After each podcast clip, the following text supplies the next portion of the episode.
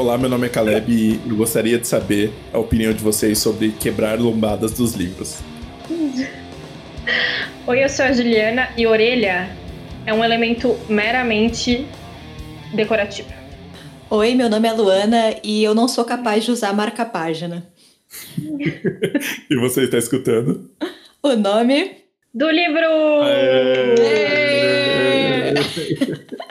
É, não. Ah, eu lembrei da orelha que quem, quem usa quem usa orelha, orelha para marcar livro, eu fico nervada também. Eu acho, eu acho que é o modo mais selvagem da leitura, assim. Eu acho que esse é o a pessoa que dá nisso, ela já tá livre de muita coisa, assim, ela já abandonou algumas... Das amarras sociais. É, assim, ela já tá muito para frente, assim, porque eu acho isso tão absurdo que eu já posso ter dado ou não alguns marcadores de páginas ao longo da minha vida ao encontrar essas pessoas. Para pessoas aleatórias. Isso, que, assim, totalmente aleatória, metrô, ônibus e tudo mais, principalmente pessoas que marcam, sei lá, tá na página 280 e ela tá marcando ainda com a orelha o livro de 400 páginas. Nossa, eu já, morrer já presenteei já os livros, já, já presenteei marcador de página.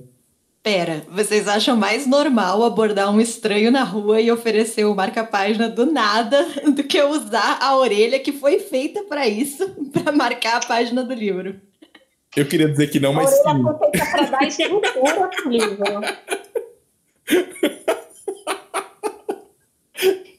Assim, falando desse jeito, parece estranho. Assim, Pensa. Né? O Caleb, o, o Caleb, é muito melhor você receber um marcador de página do que, do que um, um, um testemunho de Jeová, um, não, um, um, Não, Juliana, eu não tô pegando nada, eu só entrego e falo. Não, eu só entrego, tipo, ó, tá aqui, ó. E dá aquela piscadinha, tipo. o que que uma coisa tem a ver com a outra? É, Juliana, pra, mim, pra mim, eu falo, é muito melhor receber um marcador de página do que um tiro na testa. Não, mas é isso. Eu prefiro ser, se for para ser abordada por uma pessoa que vai me dar um marcador de livro ou uma pessoa que vai me, me, me fazer rezar um salmo. Não, eu, eu, entendi, mas assim, é que vendo desse jeito parece estranho. Ou então aqueles caras que começam a fazer rap com você, porque agora virou uma moda. Quer dizer, agora, antes da pandemia, tinha virado uma moda no metrô. Gente, zero problemas com artistas de rua, mas eu sou uma pessoa envergonhada. E aí a pessoa olha pra sua cara e começa a fazer um rap sobre você é, é o quê? É o convite para humilhação de quem é envergonhado, gente. Eu morro de Olha medo. Olha pra quem tá batendo. Olha para quem tá batendo palma curtindo. a pessoa que, a pessoa que né? pessoas. É, não, eu, eu, eu, confesso que eu também dou uma fugidinha, assim, eu, eu contribuo, mas assim, eu quase contribuo para não participar, assim. Pô, cara, eu te ajudo aí, mas não, não me, me inclui para dessa, por favor. É constrangimento, né? Constrangimento. Mas assim, eu, eu, eu confesso que falando desse jeito que a Luana falou, né? Colocando, né? Usando a linguagem desse, desse aspecto que ela colocou, parece ruim mesmo, mas eu vou, vou colocar um outro lado. Quem não gostaria de ganhar um marcador de página? Aí. Hum? Aí, pronto. Aí, aí mudou, tá vendo? Tem gente até que coleciona é, marcador de página. Se eu tô ajudando a coleção da pessoa, eu ia ficar muito feliz. Tá bom, que ela é perfeitamente normal. Não, mas ó, só uma coisa, a questão do quebrar a lombada, olha, eu já vi. Eu, assim, eu conheço uma pessoa, não vou mudar nomes aqui, é, que no momento de desprendimento e, e, e, acho que um pouco de loucura, ela ela estava lendo Game of Thrones e ela simplesmente rasgou no meio a, lombada do Game of Thrones para para ler. Ainda não era uma época dos e-books, né? Os e-books ainda não estavam e dividiu o livro em dois. Dois, dois grandes livros, né? De quase 500 páginas, mas dividiu o livro em dois. Isso pra mim é um pouco extremo, assim. Na hora que eu vi isso, eu quase tive um troço. Assim, eu quase tive um troço, assim, literalmente. Porque, gente, assim, eu, eu entendo, tipo, ah, você tá lendo um livro grande e vai marcar a lombada, ok, mas tem gente que quebra, tipo, pega o livro e fala, e já dá uma, quebrar isso aqui. Já dá aquela estilingada já.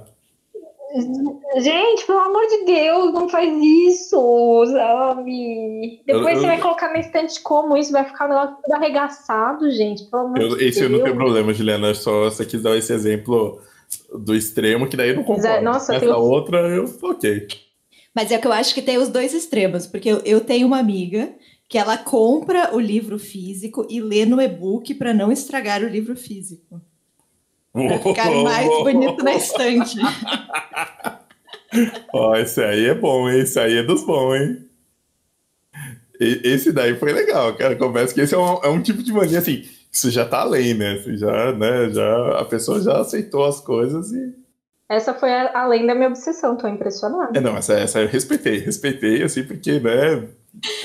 Ela, ela deve ser de virgem com ascendente em virgem e lua em virgem. É,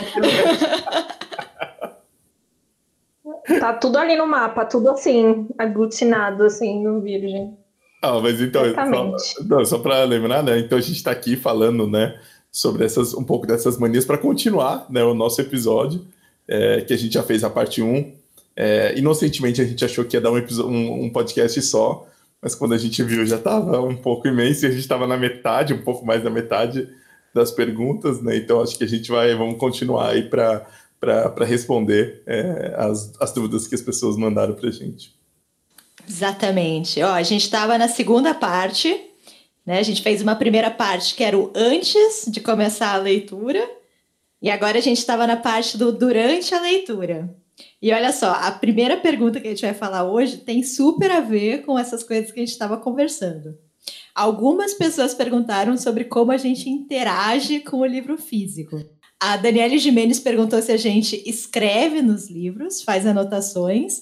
O Alex Bastos, do podcast No Céu Tem Livro, perguntou o quão sagrado o livro é, no sentido de poder anotar nas páginas pensamentos, dúvidas, reflexões. E o Pedro Sander perguntou ainda se marcar os livros, né, fazer essas anotações, se é que a gente faz, não faz a gente perder a concentração por interromper o fluxo de leitura.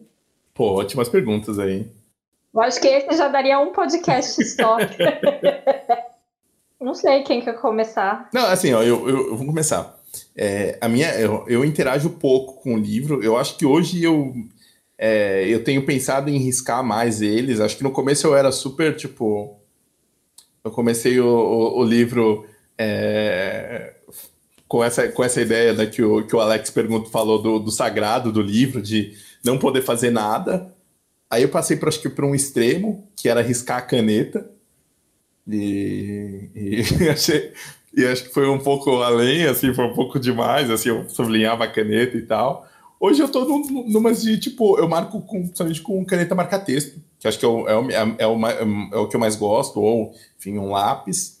É, e hoje eu não tenho problema nenhum em riscar o livro, assim. É, a, única, a única questão é, é, é até trazendo a, a, pergunta do Pedro, né, de, de, de fazer essas anotações, perde a concentração. É, eu percebo que se eu não tiver com, com as coisas muito próximas, do tipo marcador, essas coisas, eu penso em marcar depois e passou e eu me arrependo depois.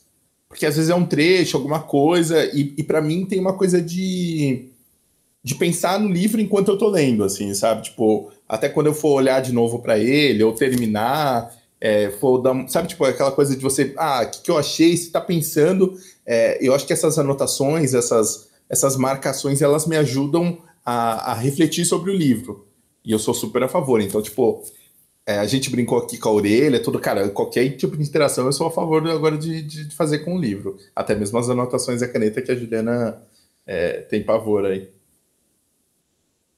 Ju fez uma cara aqui, vocês não viram, mas ela, é, não, ela... Tipo, xingou a mãe, sabe? Muito, muito. Recriminou muita gente aqui, pô. Que isso. Então eu falo? Pode ir. Em resposta ao Caleb? Não, não, não, não eu digo resposta, Juliana. Não, não, é porque assim, quando ele, a primeira vez que ele resolveu marcar livro a caneta foi num livro meu, né? O africano da Kozak. Caramba, Caleb! Ele catou emprestado e sublinhou a caneta. Aí depois ele começou a querer também sublinhar com marca-texto, que eu acho um pouco também perigoso, porque, né, às vezes escapa para outra página, enfim, tem, tem outras coisas. Eu sei que dizem que flag também, com o tempo, dá. Mas eu não pretendo tirar as tags, porque, é, assim, a, vamos organizar o pensamento aqui. Não é que eu acho o livro uma coisa extremamente sagrada, mas eu sou uma pessoa extremamente cuidadosa com toda e qualquer coisa minha. eu tenho caneta Bic, eu tenho um milhão de canetas, eu tenho Stabilo, eu tenho Rails, eu tenho. Mas assim, eu tenho a caneta Bic também. E eu cuido da caneta Bic como eu cuido da Stabilo e como eu cuido da Rails, entende? Eu gosto de cuidar das minhas coisas. Eu sou chata, sabe? Eu sou cuidadosa. Então eu não vejo sentido em você sair depredando o seu livrinho, entendeu? Eu acho que tem que ter regras, entendeu? Porque é isso, é o, é, é o seu livro. Ok, depois você pode ser que você depois queira dar para alguém, você vai dar um livro todo arreganhado, sabe? É isso. Então o sagrado metido é mais nesse sentido de tipo, eu cuido das minhas coisas, dos meus objetos, para que eles durem o máximo possível que eles possam durar, inclusive os livros.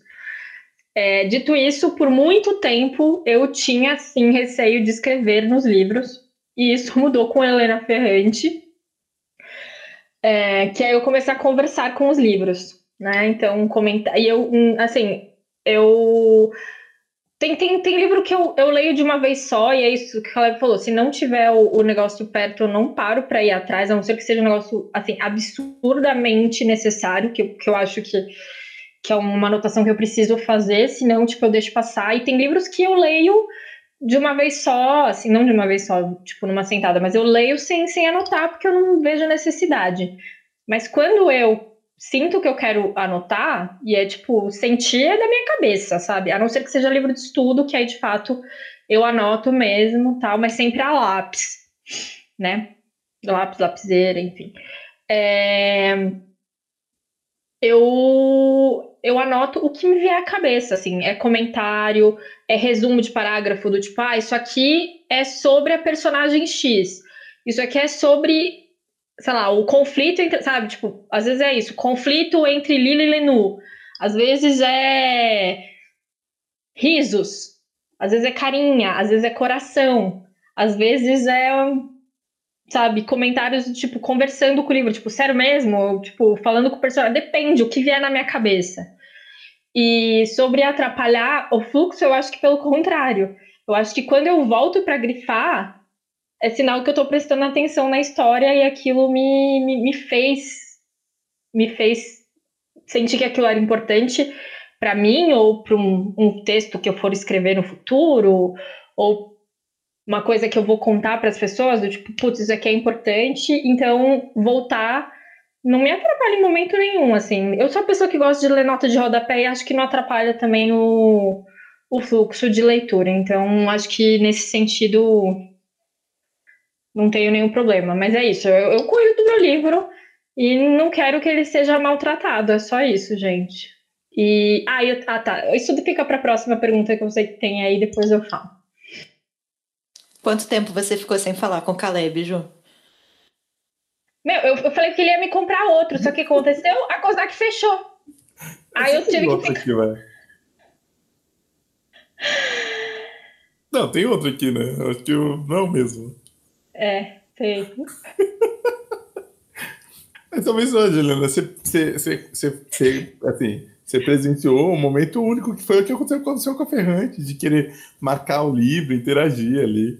É, a caneta, pô, Caleb. A pô, caneta. Fica, a dica que, fica a dica que Tudo o africano. É, a Juliana tem essa questão, enfim, mas isso é, é preciosismo. É, o, o, Africano do, do L'Ecclesio é um baita livro. Pena que nenhuma editora resolveu republicar ele, porque olha, livraço. E você, Lu? Então, eu tive fases. Eu acho que no meu início eu também não fazia nada com o livro, eu tinha um cuidado absoluto. Eu acho que eu demorei muito para ter livros. E aí, quando você começa a ter, sei lá, vira uma coisa quase sagrada mesmo. E aí, eu tive duas coisas que aconteceram na minha vida que eu acho que me mudaram. assim. A primeira foi ter um professor na faculdade que ele falava que a pesquisa sobre o livro tem que ser tão divertida quanto a leitura. E aí ele tinha uma coisa de mandar a gente marcar tudo. Tudo que você não sabe, que você está lendo, tem um nome de alguém que você não sabe o que, que é, um lugar que você não sabe onde fica, qualquer coisa, você marca, pesquisa, você precisa correr atrás dessa informação. Assim. E eu comecei a achar isso muito divertido. E a segunda coisa que aconteceu é que eu participei de um projeto que era famoso no YouTube antigamente, não sei se ainda tem, que era de livro viajante. Não sei se vocês chegaram a participar de algum. Que eu lembro que foi a primeira vez que eu escrevi no livro. A ideia era assim: você pegava um livro que você gostava, fazia anotações e passava para uma outra pessoa para que ela lesse junto com as suas anotações. E eu achei tão divertido escrever no livro, eu falei, ó, oh, até que até que isso é divertido, até que eu gostei disso. Você lembra qual livro, Lu? Desculpa. Foi o, né? o que eu fiz foi o Nadando de Volta para Casa que foi um livro que eu amei, assim, foi uma autora que veio para Flip e eu gostei muito. Foi inclusive com o Márcio, que já teve aqui no podcast do canal Leitor 97, e com o André, que escuta a gente de vez em quando também, que tem era do livro Minuto, André Cefalia, já teve vários canais aí. Mas eu amei a sensação, assim, eu falei, nossa, que legal escrever, eu realmente gostei, assim. E aí eu comecei a escrever a caneta e percebi que não funcionava para mim, aí comecei a escrever a lápis, Aí, de vez em quando, eu queria dar esse livro de presente, aí me incomodava dar o livro com anotação. Aí eu comecei a anotar com post-it, né? Comprava aqueles post-its de papel mesmo, e para poder fazer anotação, né? E eu também fui. A gente vai se descobrindo, né? Como é que é o nosso processo. Então, assim, por exemplo, eu queria muito fazer isso que meu professor falava: pesquisa, tudo. Não, não é possível que tenha alguma coisa no livro que você não saiba. Só que interrompe o meu fluxo de leitura para mim é ruim, assim. Então eu comecei a marcar com flag. Então tudo que eu não sei o que, que é fez referência a um período histórico que eu não sei, algum acontecimento histórico daquele país que eu não conheço, um nome, qualquer coisa, eu marco com a flag. É, eu marco também coisas que eu acho importante para a compreensão do livro, assim, porque eu sei que depois eu vou fazer uma resenha, então eu vou precisar voltar para esses trechos. E aí eu marco tudo, e quando eu acabo a leitura, aí eu pego o livro do começo e vou pesquisando coisa por coisa, assim. Então, eu, eu realmente acho isso divertido. Aí, no livro físico, eu estava fazendo assim, colando esses post-its de papel e escrevendo as coisas que eu ia descobrindo. E eu acho que você vai aprendendo a, a síntese também, né? Porque você tem um pedacinho de post-it desse tamanho que você quer escrever toda a revolução do Irã ali, né? Então, você vai aprendendo a colocar os pontos principais, assim, eu acho legal. E aí, com o livro físico, com o livro digital, que agora eu estou tentando migrar para o e-book, eu estou marcando os trechos com post-it, depois eu passo isso para o computador. Né? E as anotações que eu faria no livro, agora eu estou fazendo num docs, no arquivo que eu abro sobre a leitura. Mas eu acho isso, eu sou, eu sou a louca do post-it, eu gosto muito de marcar flag, eu já tive cor de flag, né, para, sei lá, é, frases que eu achava impactantes, aí era uma cor de flag, aí informações relevantes para a história, outra cor de flag, coisa que eu tinha que pesquisar, outra cor de flag. Mas aí eu descobri que algumas flags, algumas cores acabam mais rápido do que outras, né? Então no fim eu só ficava com verde e azul e eu precisava de rosa, e aí eu comprava outra cartela só por causa do rosa, mas aí eu tinha mais verde e azul, não estava dando certo. Então perdi a obsessão da, da cor, mas eu tenho a obsessão da Ju de pensar muito qual a cor da flag utilizar no livro. Acho que essa é uma decisão importante. Assim, eu gosto de cores complementares, então você pensa aí, se é uma capa que tem muito amarelo, você usa um post-it azul. Eu gosto bastante desse raciocínio aí, mas acho que é isso. Assim, eu, eu realmente descobri que interagir com o livro é legal. Assim, eu, eu acho que eu fiquei num meio termo. Assim, eu, eu nem escrevo a caneta mas eu gosto de escrever, assim, eu, eu, eu acho divertido, funciona para mim, assim, no meu processo de pós-leitura, sabe? De pensar sobre o que eu acabei de ler. Não, é só para complementar, é, eu acho esquema de cores, quem consegue fazer é extremamente satisfatório, mas aí estraga a minha estética, mas acho que a gente vai falar disso numa próxima pergunta. É, não, e antes, antes de eu começar a escrever em livros e fazer post-its, eu, eu, enfim, tinha o blog, né? Enfim, no episódio anterior a gente falou sobre, bastante sobre isso no episódio do Caleb. É, enfim, que a gente fazia uma resenha por semana e tal. Então, o que, que eu fazia? Então, eu pegava o livro, punha um post-it grandão que eu tinha, assim, compridão, assim, que pegava a página inteira. E aí eu anotava o número da página, como começava a frase e como terminava. Porque aí provavelmente aquilo ia ser a citação que eu ia usar para o post no blog, ou aquilo ia me ajudar a escrever. Por muito tempo eu fiz desse jeito né? Então era só um post-it na, na, primeira e era só era tudo era só isso que eu anotava. E aí depois que eu realmente comecei a conversar com livros, eu tinha esquecido desse desse e eu gosto muito de post-its também. Hoje em dia tem alguns livros que além das flags eu boto post-it para comentar e escrever mais. Então, às vezes acontece. Tem, tem, um livro que eu tô lendo que é pro próximo nome da leitora que eu botei antes do, do capítulo, assim. Eu li o capítulo, aí eu coloquei assim um, um post-it, tipo, este capítulo é importante por isso, isso e isso. Aí eu botei num post-it antes de começar o, o capítulo. Enfim, basicamente. É, só, só duas coisas. Eu confesso que eu queria ser, eu queria ser mais atento a. Eu queria ser menos preguiçoso. É assim, das anotações, assim, porque isso da concentração, de interromper a leitura, eu acho que eu faço, é, eu faço de forma involuntária, assim, só que eu fico meio me iludindo do tipo, ah, eu vou lembrar depois dessa parte, depois vou voltar e, e, e, e acabo perdendo, assim. E eu me arrependo porque é isso, né? Acho que essas marcações elas me ajudam a pensar no livro ou até olhar para ele o que, que eu gostei, né? Porque às vezes eu marco frases, mas por quê? Porque às vezes é uma frase você olha e fala, nossa, isso aqui, olha isso aqui. Mas é, às vezes os, os, outros elementos do livro, né? E, e Ju, eu, eu já peguei livro seu que tava com essa folha na frente que você fazia, assim. E eu achei engraçado isso que você falou, né? Do, do livro, do livro, né? É, é engraçado você pegar o livro que outra pessoa é, marcou e, e, fez todas essas anotações, porque é, eu acho ótimo, porque é um, é, eu adoro saber o que, que as pessoas estão achando, ou enfim, você entender o que a pessoa estava sentindo, mas ao mesmo tempo, de certa forma, ela te encaminha para um, um, é, uma para alguma coisa, né? Alguma coisa que talvez fosse passar por você, aquilo a, partir do que você vê ali marcado, tem pisca-alerta, enfim, outras coisas. É, se, talvez você dê uma atenção que não sei se você daria na sua leitura, né? É, eu, eu, percebo isso às vezes no sentido do clube, né? De, sei lá, é, do, do espanador que a gente tem de sei lá, a gente leu o livro do, do Baldwin e teve uma cena lá que, cara, quase todo mundo marcou. Então eu achei curioso isso, porque não é uma coisa tão comum, né? Sim, eu acho que eu, no fim eu gostei mais de escrever do que de ler as anotações dos outros, assim, porque eu realmente gosto de ler as coisas. Eu sou, eu sou uma pessoa que não leio sinopse, eu, eu tento não saber nada sobre o livro, assim. Eu compro o livro porque eu sei que o autor é legal, porque é um autor que eu já queria ler, porque o título me chama atenção, mas eu nunca leio sinopse. Então, eu, eu gosto muito de, de pegar o livro sem saber muito a respeito, assim. E eu concordo, eu acho que a pessoa vai direcionando. Mas, ao mesmo tempo, é uma experiência legal. Faça com alguém, assim, para você ter a experiência, faça com algum amigo. Mas eu acho que esse projeto foi interessante para mim aprender a escrever, porque eu era obrigada a escrever, era essa a proposta, né? Então pega esse raio desse lápis, escreve na página e né, vai. E aí eu escrevi assim, tipo, sabe, tremendo a primeira vez, falando, não, se eu escrever na página, o livro vai pegar fogo, eu, eu vou imediatamente ser executada pela polícia do, do livro, os, os virginianos do etéreo, assim, que vão aparecer aqui. mas, mas nada aconteceu e no fim eu achei legal fazer as anotações. Próxima pergunta. A Pri, do perfil Literamove, perguntou se a gente tem manias, manias de leitor. Tem algumas. Vai lá, Ju.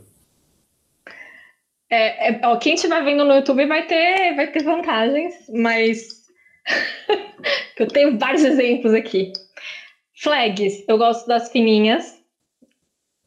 Então eu sempre vou atrás das fininhas. Quando eu descobri essas fininhas, foi tipo a, o amor da minha vida que aqui, no, aqui em São Paulo tem, tem a Daiso, né? Mas é difícil de achar em outros lugares. E tem gente que corta, né? Enfim, eu, eu sempre achei essas, então eu acabo usando. Oi, Ju. Como a... Oi.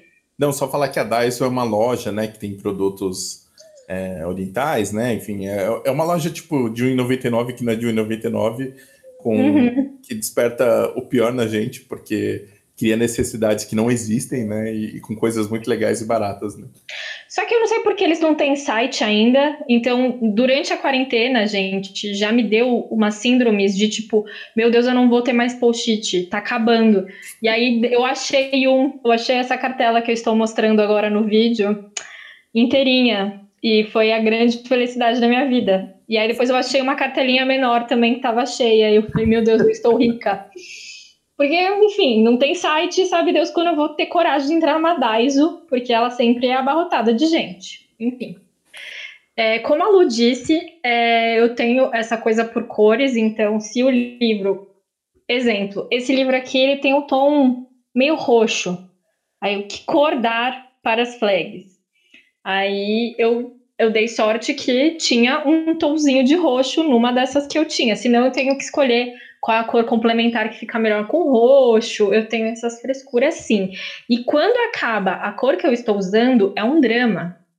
Aí teve uma vez que acabou o rosa, aí eu, tá, qual é parecido com o rosa? Aí era o laranja. Aí ficou uma combinação ok. Deu, deu, deu certo. Também, flag, quando eu coloco, tem que ser rente. Aqui, a, orelha é para isso, gente. É para te dar a medida da, até onde tem que ir a flag. Não é para ficar negócio selvagem que você tacou o adesivo. Não, gente, né? Eu não faço tão milimetricamente, elas não ficam todas certinhas, mas não, ó, vamos ver se dá para ver aqui o meu alfarol. Eu usei a capa é azul e eu usei a laranja, porque eu não tinha post-it azul no momento. Mas, ó, não sei se dá para ver. Acho que não. Dá Mas sim. elas estão meio alinhadinhas, tá vendo? E elas não, não passam o, o que seria a orelha, né? Então. Da capa não... dura, né, no caso. Aí. Exato, no caso da capa dura, exato. Quando é livro sem orelha, aí é um problema, porque aí o negócio fica meio desmilinguido e isso me entristece. E a última mania, para vocês não me acharem tão louca assim, essa é mais uma coisa que me agrada. É óbvio que eu uso também. Eu gosto de marcador de página pequenininho. Porque eu não gosto de tipo, pegar um marcador e ele fica para, sabe, mesmo você pondo aqui embaixo do livro, ele fica para fora.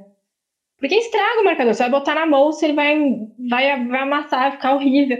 Então eu gosto, sempre gostei, assim, eu lembro que a Livraria Cultura tinha uns marcadores pequenininhos, aí a Martins Fontes começou a fazer esses marcadores pequenininhos. E a Inê faz o marcador desse tamanho, gente, que é a coisa mais fofa do mundo. Esses são os meus preferidos. Então é isso. Não me odeiem, não me achem louca, não me, não me mandem pro Pinel. É isso.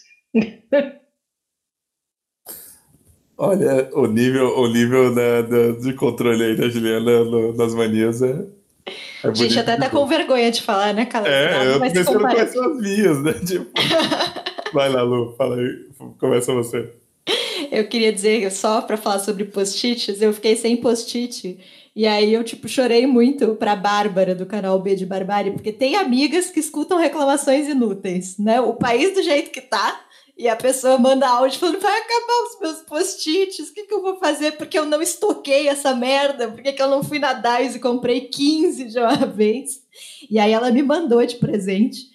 Então, Bárbara, se você estiver escutando aí, valeu por ter salvo a minha, minha quarentena aqui, porque eu ia ter que furar a quarentena. Essa é, é a única razão pela qual eu furaria a quarentena, entendeu? A única. Já considerei, já considerei furar. Quando eu achei que eu não tinha, eu falei, eu passei na frente de um shopping que tinha Daiso para fazer um exame de sangue. Eu falei, ai, será que se eu parar aqui para entrar na Daiso?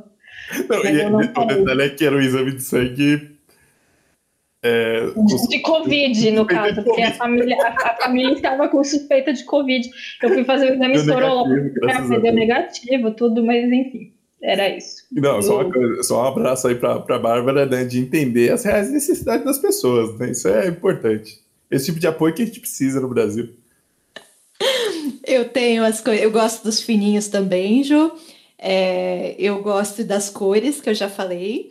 E eu acho que a minha maior mania, eu até já contei, acho que em episódio no Instagram, que eu guardo bugiganga dentro de livro, né? Eu sempre guardo coisas que me remetem ao que está acontecendo no momento. Então, eu guardo foto, eu sou essa pessoa antiga que ainda imprime foto, né? Então, eu guardo foto, é, ingresso, cinema, show, qualquer coisa assim que me remeta, que tem algum valor para mim, eu coloco dentro dos livros. Inclusive, é, eu estou passando por uma crise, porque eu não sei se todo mundo sabe, mas eu estou me desfazendo dos meus livros, né? E aí, o que, que eu faço com tudo que está dentro? então, assim, até agora, eu consegui que pelo menos um livro por mês seja salvo, porque é um livro que está autografado, é algum livro que eu de fato tenho a guardar, né? Então, eu reuni tudo dos outros livros num livro só, que está ali Ó, no mesmo mês. Eu, eu acho, vou dar, vou dar uma ideia aqui.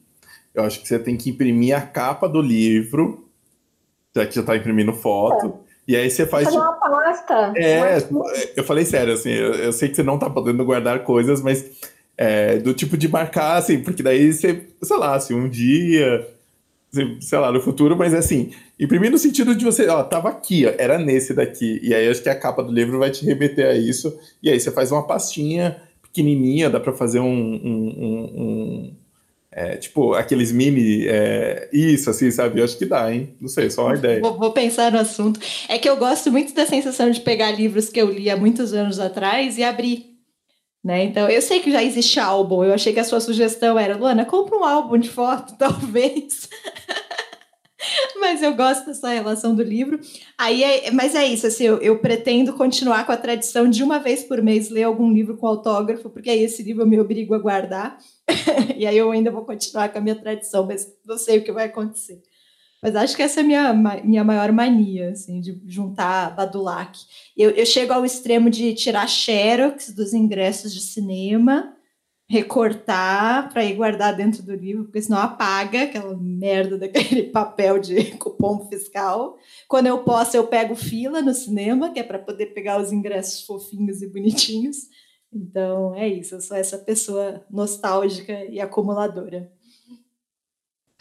Só queria dizer que essa, essa coisa de, de tirar xerox, eu já fiz isso dos ingressos, porque é, quando eu descobri que isso realmente apagava, eu fiquei mal triste. Ingressos tipo estreia do Star Wars 3, que eu fui na pré-estreia, pô, como é que não ia ter esse ingresso? Tava lá, ó, terminando aquela trilogia maravilhosa. Você, você ainda guarda ingressos, né, Caleb? Você guardo, já, já contou guardo, isso. Guardo. E eu tenho uma, uma coisa aqui que eu ainda tô para fazer uma lista que é, eu encontrei as, as, as impressões, enfim, as, as, as notas, né, de quando eu alugava DVD na, no, no, finalzinho ali da era, assim, e é muito legal, assim, então eu quero fazer um, relembrando ali, fazer uma lista do Letterboxd de coisas que eu aluguei na, na locadora Renata, ali do Largo do Carrão, quem conhece ali, que virou uma drogaria, obviamente, né, ou drogaria ou igreja, um abraço para todo mundo que alugou na Renata, ali do Largo do Carrão, na Zona Leste. É... Não, vou, vou falar das minhas manias. Eu gostei da menção da Renata. Eu achei que Pô. Renata é um bom nome. Eu Pô, achei... era muito legal. Eu tinha promoção no, na quarta-feira, era dois reais, então eu alugava sete, ficava a semana, e na outra, ia na outra quarta, era um constante, assim. Era muito legal. E tinha séries também, enfim. Vamos. Deixa eu mudar aqui. Senão... A gente tá ficando velho pra caralho, né? Nossa! Nossa, no meu tempo tinha locadora, era tão bom. É, eu, sei, eu sei que, tipo, o Netflix, né? O Amazon estão aqui, tipo, eu tenho muito mais escolha, mas tinha. É que, é que você falou uma coisa, Lu, que eu, que eu lembrei, acho que a Juliana vai, não sei se ela vai concordar nisso, mas você falou isso da sinopse. Às vezes eu tenho a impressão de que tem editora que a pessoa, algumas pessoas que fazem as sinopses não leram os livros, né? Porque de vez em quando você lê o livro e aí você vai ler a sinopse a orelha, você fala, mas tem uma coisa diferente aqui, né? Eu também não, não costumo ler tanto sinopse. Eu quero morrer com isso. Não, eu leio sinopse, orelha, tudo. É, eu li, não, eu li depois. Eu assim, quero né? morrer com, com, com quarta capa, que, né, que é a contracapa, que é tipo blurb. É. O melhor livro não, eu quero, eu quero saber sobre o que o livro, eu não quero saber o que, que o New York Times acha sobre ele, eu quero saber o, que, que é o livro. Não, mas assim, ó, mas é que nesse sentido, assim, eu, eu, eu acompanho um pouco a Luna na ideia da leitura, que é do tipo, é, às vezes é um autor, uma editora, alguma coisa, e eu vou ler o livro. Normalmente eu não, não sei também muito, e, e para mim tá tudo bem, assim, esse método funciona. É, agora, enfim, sobre, desculpa, só eu dei uma, né, desviei um pouco aqui do assunto, mas sobre mania de leitor, eu, eu não sei exatamente se eu tenho é, alguma, assim, porque assim. Você tem uma que não é bem uma mania? o Caleb, ele marca a página do livro que ele não está. Ele usa o marcador virtualmente, assim, sabe? Ele tem milhares de marcadores dentro de um livro.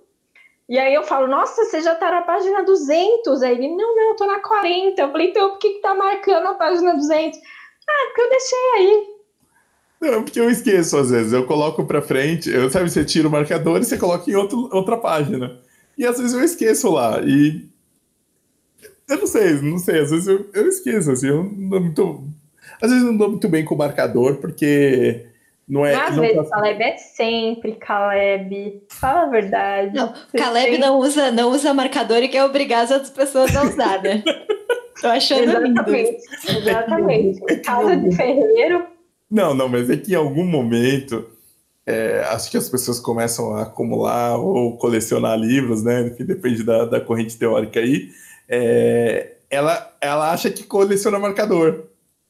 E eu tive muito marcador, assim, eu já me desfiz de uma parte boa, enfim, tem alguns que eu gosto, eu acho legal, mas assim, eles estão meramente decorativo. E aí teve uma época que eu comecei a colocar os marcadores nos próximos livros, coloquei vários. Foi legal eu redescobrir, mas eu confesso que o principal marcador que eu uso é o comprovante de, de cartão, né? Assim, tipo, aquele que sai do, do, do, cartão mesmo, da maquininha, é o que eu mais uso porque é o que tá na mão. Então, eu, eu acho que eu não tenho, na verdade, mania de leitor. Pensando de, de todas essas coisas, eu confesso que eu queria anotar mais, eu queria marcar mais, mas eu acho isso é, da ajuda das tags engraçada, assim, porque né, tem uma é quase uma, uma, uma, brincadeira dentro do livro, e eu acho esse negócio da Lu das, das mensagens, lembranças, animal, assim, animal. Eu confesso que eu, eu queria ter essa. Essa da Lu, essa, essa da Lu eu acho muito legal. Eu, uma vez eu li sobre um. É um moço que eu conheci, que eu trabalhei com ele, e ele, ele fez uma crônica sobre isso. Que ele terminava o livro e ele escrevia uma frase do tipo, hoje choveu, ou então, meu pai hum. fez lasanha no domingo sabe? Tipo, ou é então é uma legal. frase na minha cabeça, sabe? Tipo, ah, o existir, da, da, da, da. E, sabe, o que desce na cabeça dele, ele escrevia no final, depois que ele terminava de, escrever, de ler o livro. E aí ele falou, depois é legal voltar para isso. Eu, nossa, que ideia legal, vou fazer, nunca fiz. É, Essa da Lu também, eu falei, nossa, que ideia legal, vou fazer, nunca fiz. É, eu lembro quando eu vi da Lu, eu falei, nossa, meu, putz, não, não tenho essa, enfim, essa, essa, essa organização. É, a única coisa que eu já tentei né, nesse sentido de fazer é. Peraí, que agora. Eu, enquanto a Juliana estava falando, eu, eu pensei numa coisa e esqueci agora. Olha, desculpa, gente. Anotar a data que você terminou de ler o é, livro? É, era isso, assim, era exatamente isso, Ju. É, principalmente para ter essa ideia do, do. Porque às vezes eu não marco exatamente o que eu leio, então. É, com o Planner mudou um pouco, mas eu queria ter mais registrado isso para ver no tempo, né? Assim, de tipo, não só, né, não numa ideia de quantidade, mas numa ideia de, de tempo, de tempo que você passou nesse livro, sabe? Tipo, de tal tempo a tal tempo. Assim, eu acho que isso seria legal e eu, eu queria fazer mais ainda disso. Só queria fa falar uma coisa que eu lembrei. Essa coisa da frase do final, eu queria citar a editora Moinhos, que eles fazem uma frase no final do livro. Sabe aquela parte que aparece, este livro foi impresso em papel pólen, tal e tal? Sempre tem uma frase no final, tipo, este livro foi terminado a editoração enquanto eu escutava, de escutar o... Puta, que animal, que animal. E aí, o, o, de um tempo para cá, começou a ser meio político, assim. Este livro foi impresso em, sei lá, outubro de 2019 e o Brasil não vivia seu melhor momento, sabe? Tem sempre uma frasezinha. Eu que a Boitempo também faz é, isso. Eu ia né? falar então, isso, o da Boitempo. Da Boitempo é sempre político, né? É, do tipo, relembrando algumas. Eu, eu abri um livro esses dias da Boitempo que tinha o Mujica, achei mó legal, assim, sabe? Tipo, aí tinha a mesma coisa, é. colocou lá no final e era uma mini biografia, algum comentário.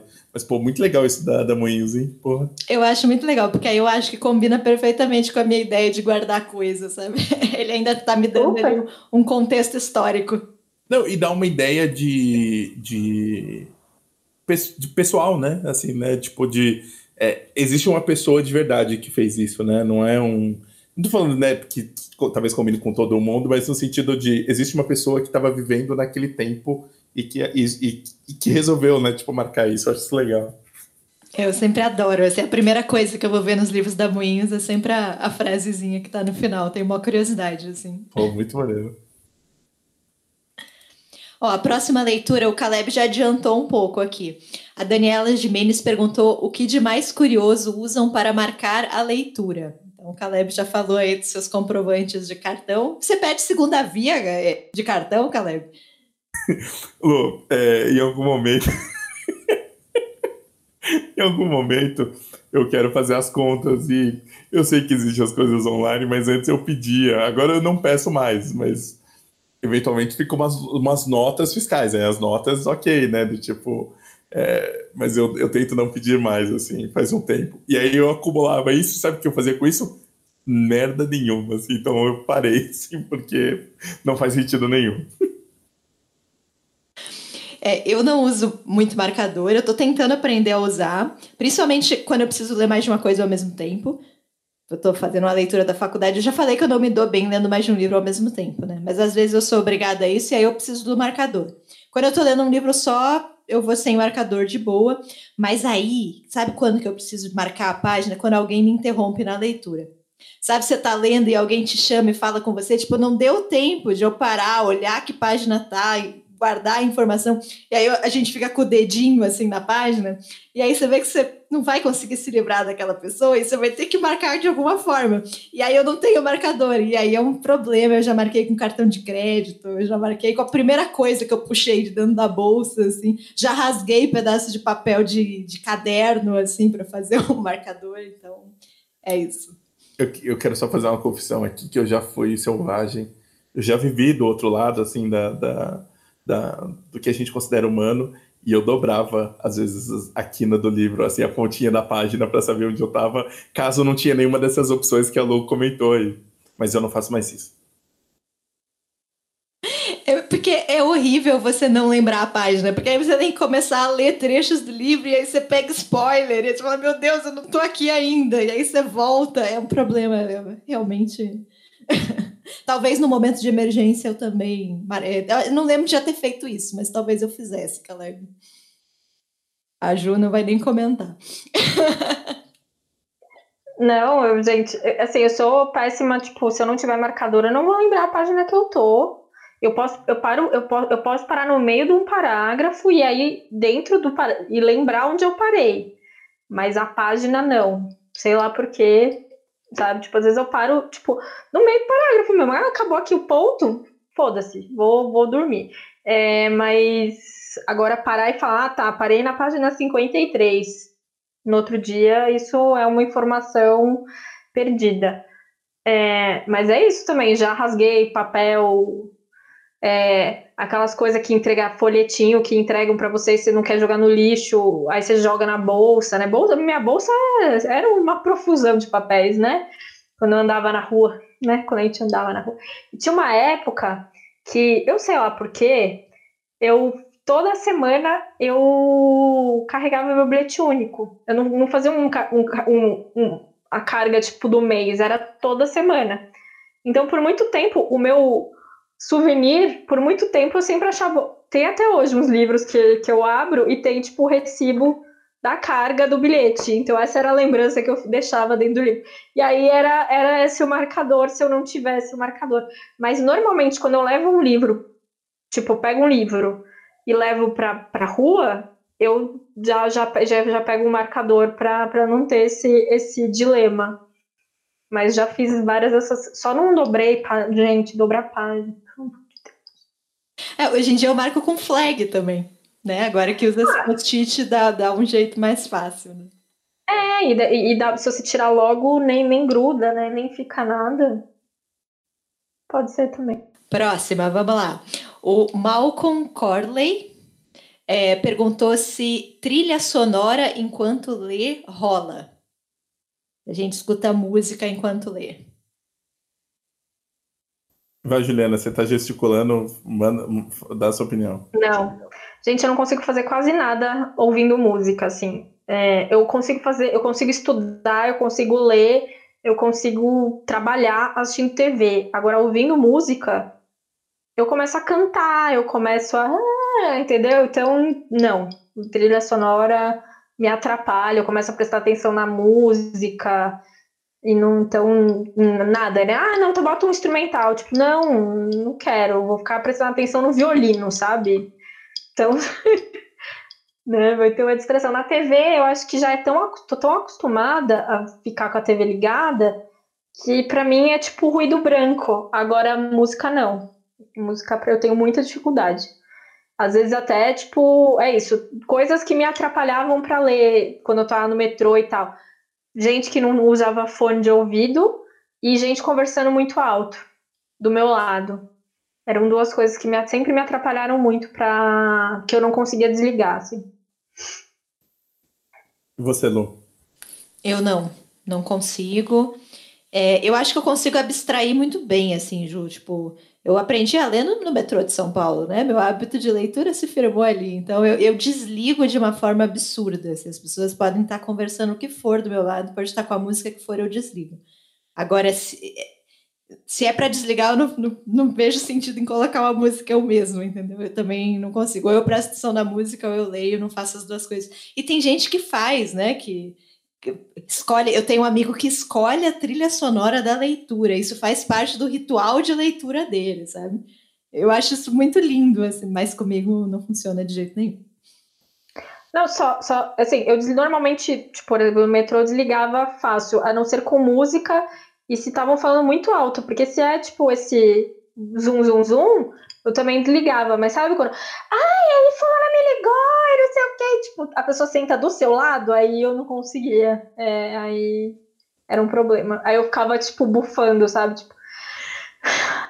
É, o, o meu eu, eu, eu leio também sem problema, isso é, não me incomoda, né? Esse que a Jo falou, tipo, se a pessoa estiver falando alto, eu leio sem, sem, nenhuma, sem nenhuma questão.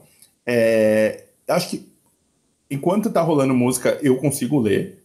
Assim, só que daí tem uma questão que é isso do cantar, é. Acho que talvez eu coloque música, se, se, se tiver, não, mas se tiver música é, internacional, talvez eu consiga ler nacional e eu acho que eu canto junto. Então, tipo, me atrapalha nesse sentido, mas eu consigo, acho que, ler. E de, e de trilha, eu já, uma época, eu tentei meio colocar música clássica, trilha sonora do Senhor dos Anéis, esse tipo de coisa, mas desisti porque um pouco disso, do tipo, qual é o ponto, né? Tipo, se você não vai ouvir, se você quer ler, na verdade, você vai colocar outra coisa, assim. Mas acho que não rola, para mim, eu só não, não escolho não, não colocar, na verdade. É, só citar uma coisa que eu lembrei aqui do. Eu acho que foi o, o Volney que eu vi, inclusive o Instagram dele já recomendamos aqui antes, sigam o Volney. Vocês sabem o URL? É Volney Fernandes, arroba Volney Fernandes. Pesquisar aqui, porque eu acho que é uma boa dica. Ó, Volney com W e com Y, Fernandes, tudo junto. Ele tem, tem um Instagram lindo e ele faz uma coisa que eu acho maravilhosa, que é ele toda, toda todo livro que cita alguma música, ele faz uma playlist. Aí ele tem uma playlist da vida, assim, que ele, todos os livros que ele todas as músicas, bandas que foram citadas, ele tem nessa playlist. E ele compartilha, inclusive, a playlist. Acho uma ideia sensacional, queria ter tido essa ideia antes. Mas não tem tanto a ver com ouvir música enquanto lê, mas eu achei uma ideia muito boa, fiquei muito encantada quando eu descobri isso. É, eu lembrei aqui da, do, dessa, disso que você falou da, da, playlist, que se eu não me engano, a, a, a Rainbow, né, Royal, lá do, do, do Eleanor Park, Eleanor Park, ela nos novos livros, né, que está saindo agora pela, pela seguinte, né, mas quando foi lançado, se eu não me engano, ela fez também trilhas para os personagens. Eu não sei exatamente para quais personagens, mas acho que o Simon e algum outro. Então no Spotify tinha uma trilha feita por ela, com ela escolhendo as músicas. Eu não sei se tinha relação com os livros, mas eu acho legal essa ideia do e além do livro, né? Essa coisa de trilha para tal personagem, alguma coisa do tipo, não necessariamente que tá lá, né? Que alguém só, né, alguém transportou e, e, e deixou, mas também de você imaginar, né? Eu acho isso interessante. Próxima pergunta. A gente teve quatro perguntas sobre um assunto polêmico aqui, hein? Que é o abandono de leituras. A Lígia Seno, a Isabelle Schmidt e a Janaína, do perfil Millennial Guerreira, Perguntaram se a gente costuma abandonar livros ou se a gente segue até o final, mesmo não gostando. E a Suzana Lima perguntou como a gente sabe a hora certa de desistir de uma leitura, no caso da gente, se for das pessoas que desistem, né? Já que talvez, se a gente insistir, o livro acabe melhorando. Olha, essa, essa, essa do, do momento certo é difícil, né? Como Ó, todas as respostas da vida, a resposta é não sabemos, a gente torce pelo melhor.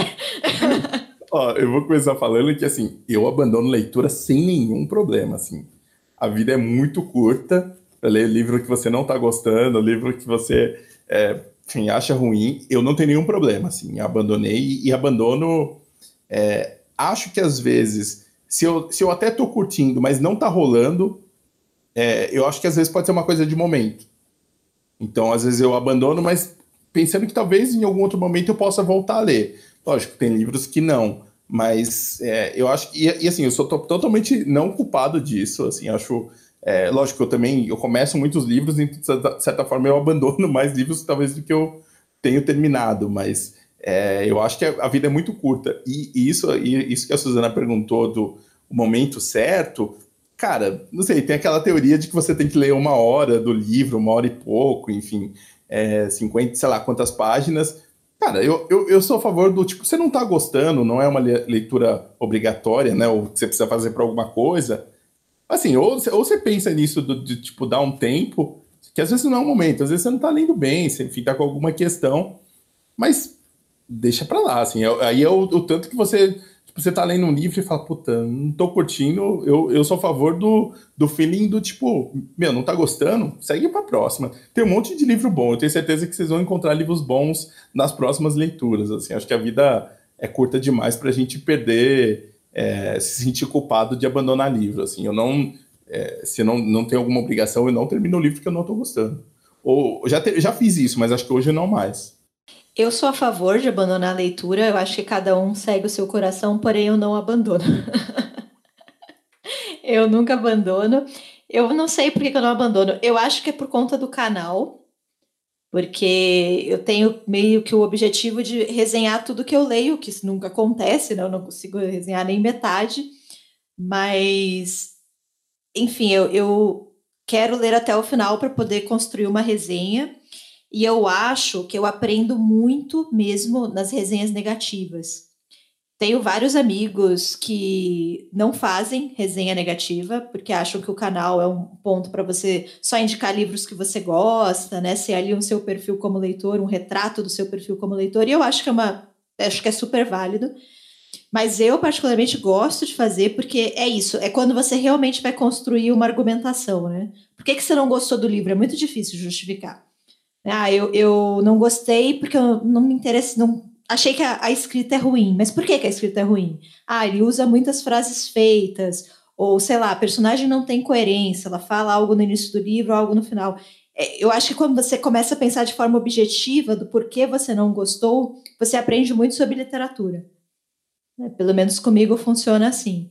Você tem que colocar no papel, assim. E eu eu, eu fui muito influenciada. Tem um crítico de cinema que eu gosto muito, eu acho que o Caleb também gosta, que é o Pablo Vilaça.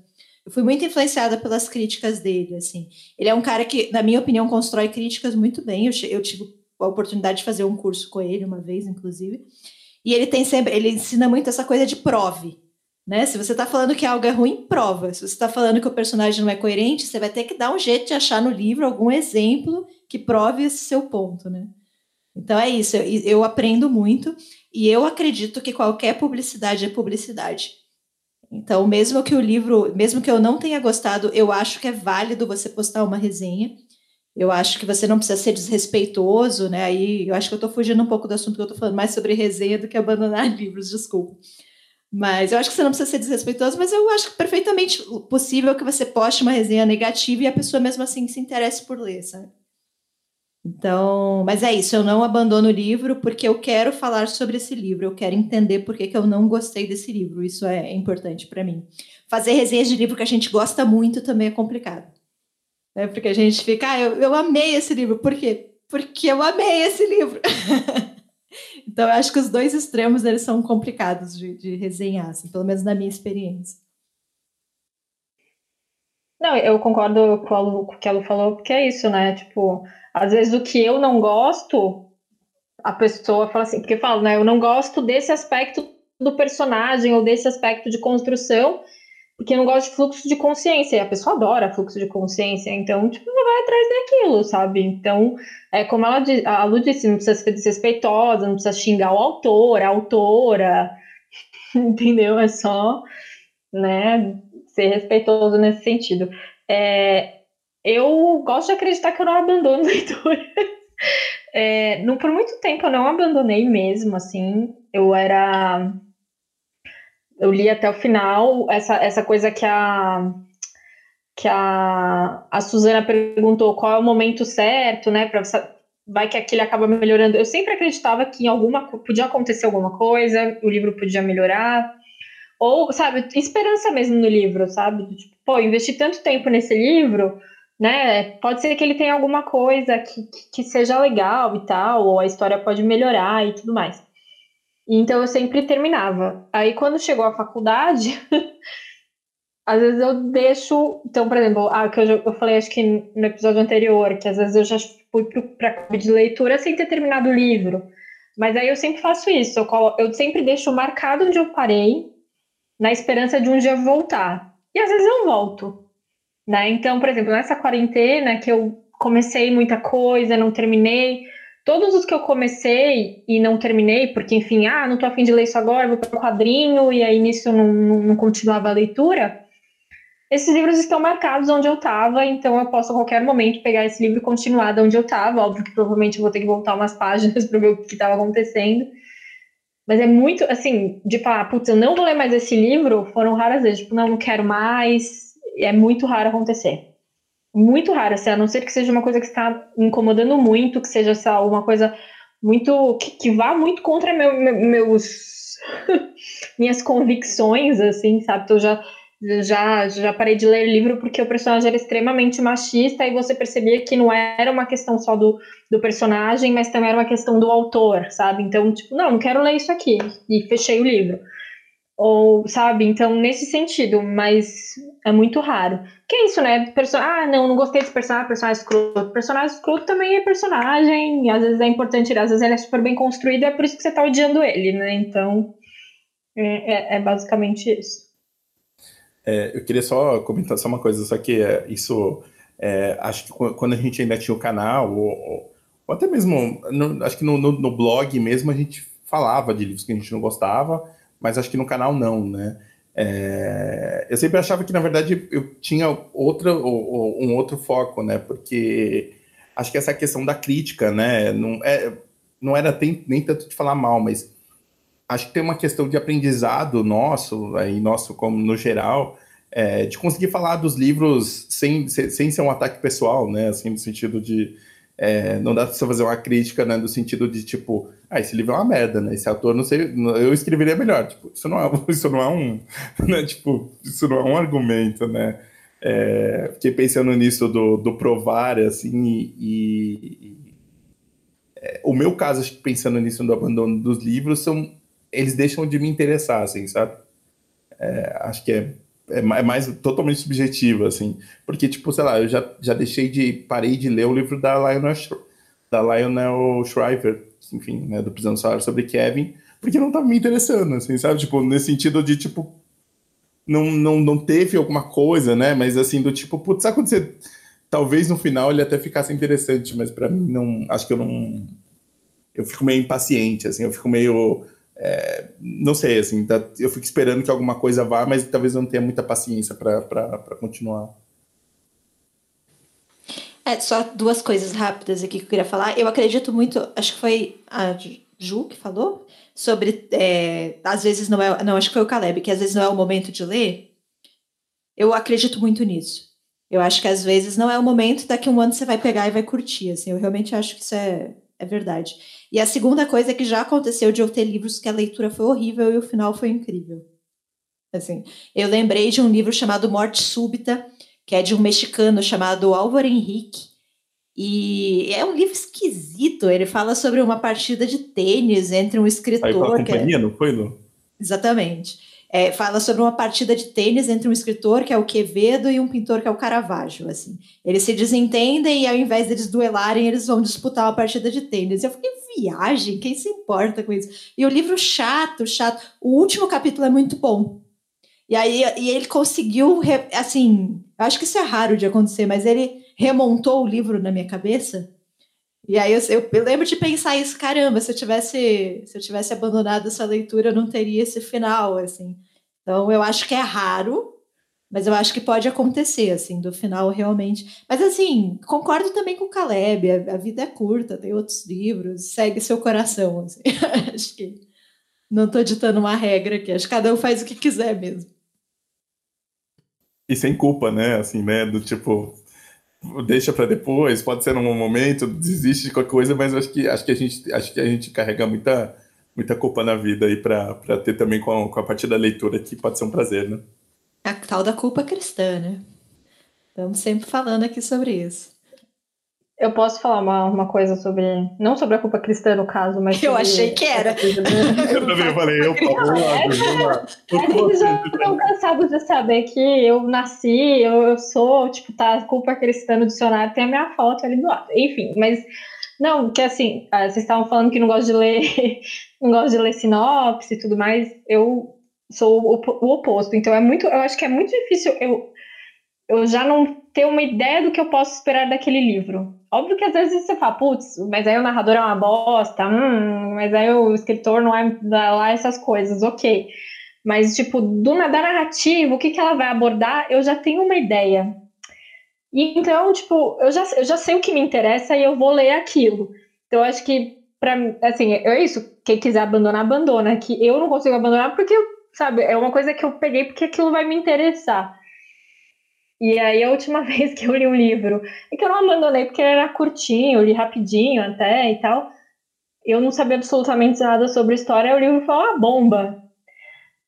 Enfim, então é isso, assim. Então, para mim, tipo, é isso. Eu, eu, eu, eu, gosto de saber do que se trata o livro. Então, quando é, às vezes leio resenha sobre, né? Óbvio que de preferência que não tenha tanto spoiler, assim, não sou a, a fã número um de spoilers, né? Mas resenha, às vezes vejo vídeo, agora menos porque eu não vejo tanto vídeo, mas quando eu ia na livraria, olha a quarta capa, sabe? Ou então no site, eu leio ali o que, que tem na sinopse, eu não, não, consigo comprar o livro, ah, porque é, mesmo que seja de alguém que eu goste, do tipo, ah, saiu um livro novo da Nicole Krauss, que é uma autora que eu gosto. Tá, mas do que, que do que, que é sobre o que, que é o livro, sabe? Eu, eu sou dessa. Então, acho que também isso acaba me impedindo um pouco de, de abandonar o livro, porque eu acho que é isso. Não é que todos os livros que eu leio são cinco estrelas, né? Na maioria das vezes são três.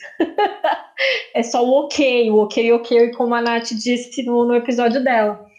Mas eu acho que é muito difícil ler uma coisa e falar, nossa, que bomba. É muito difícil.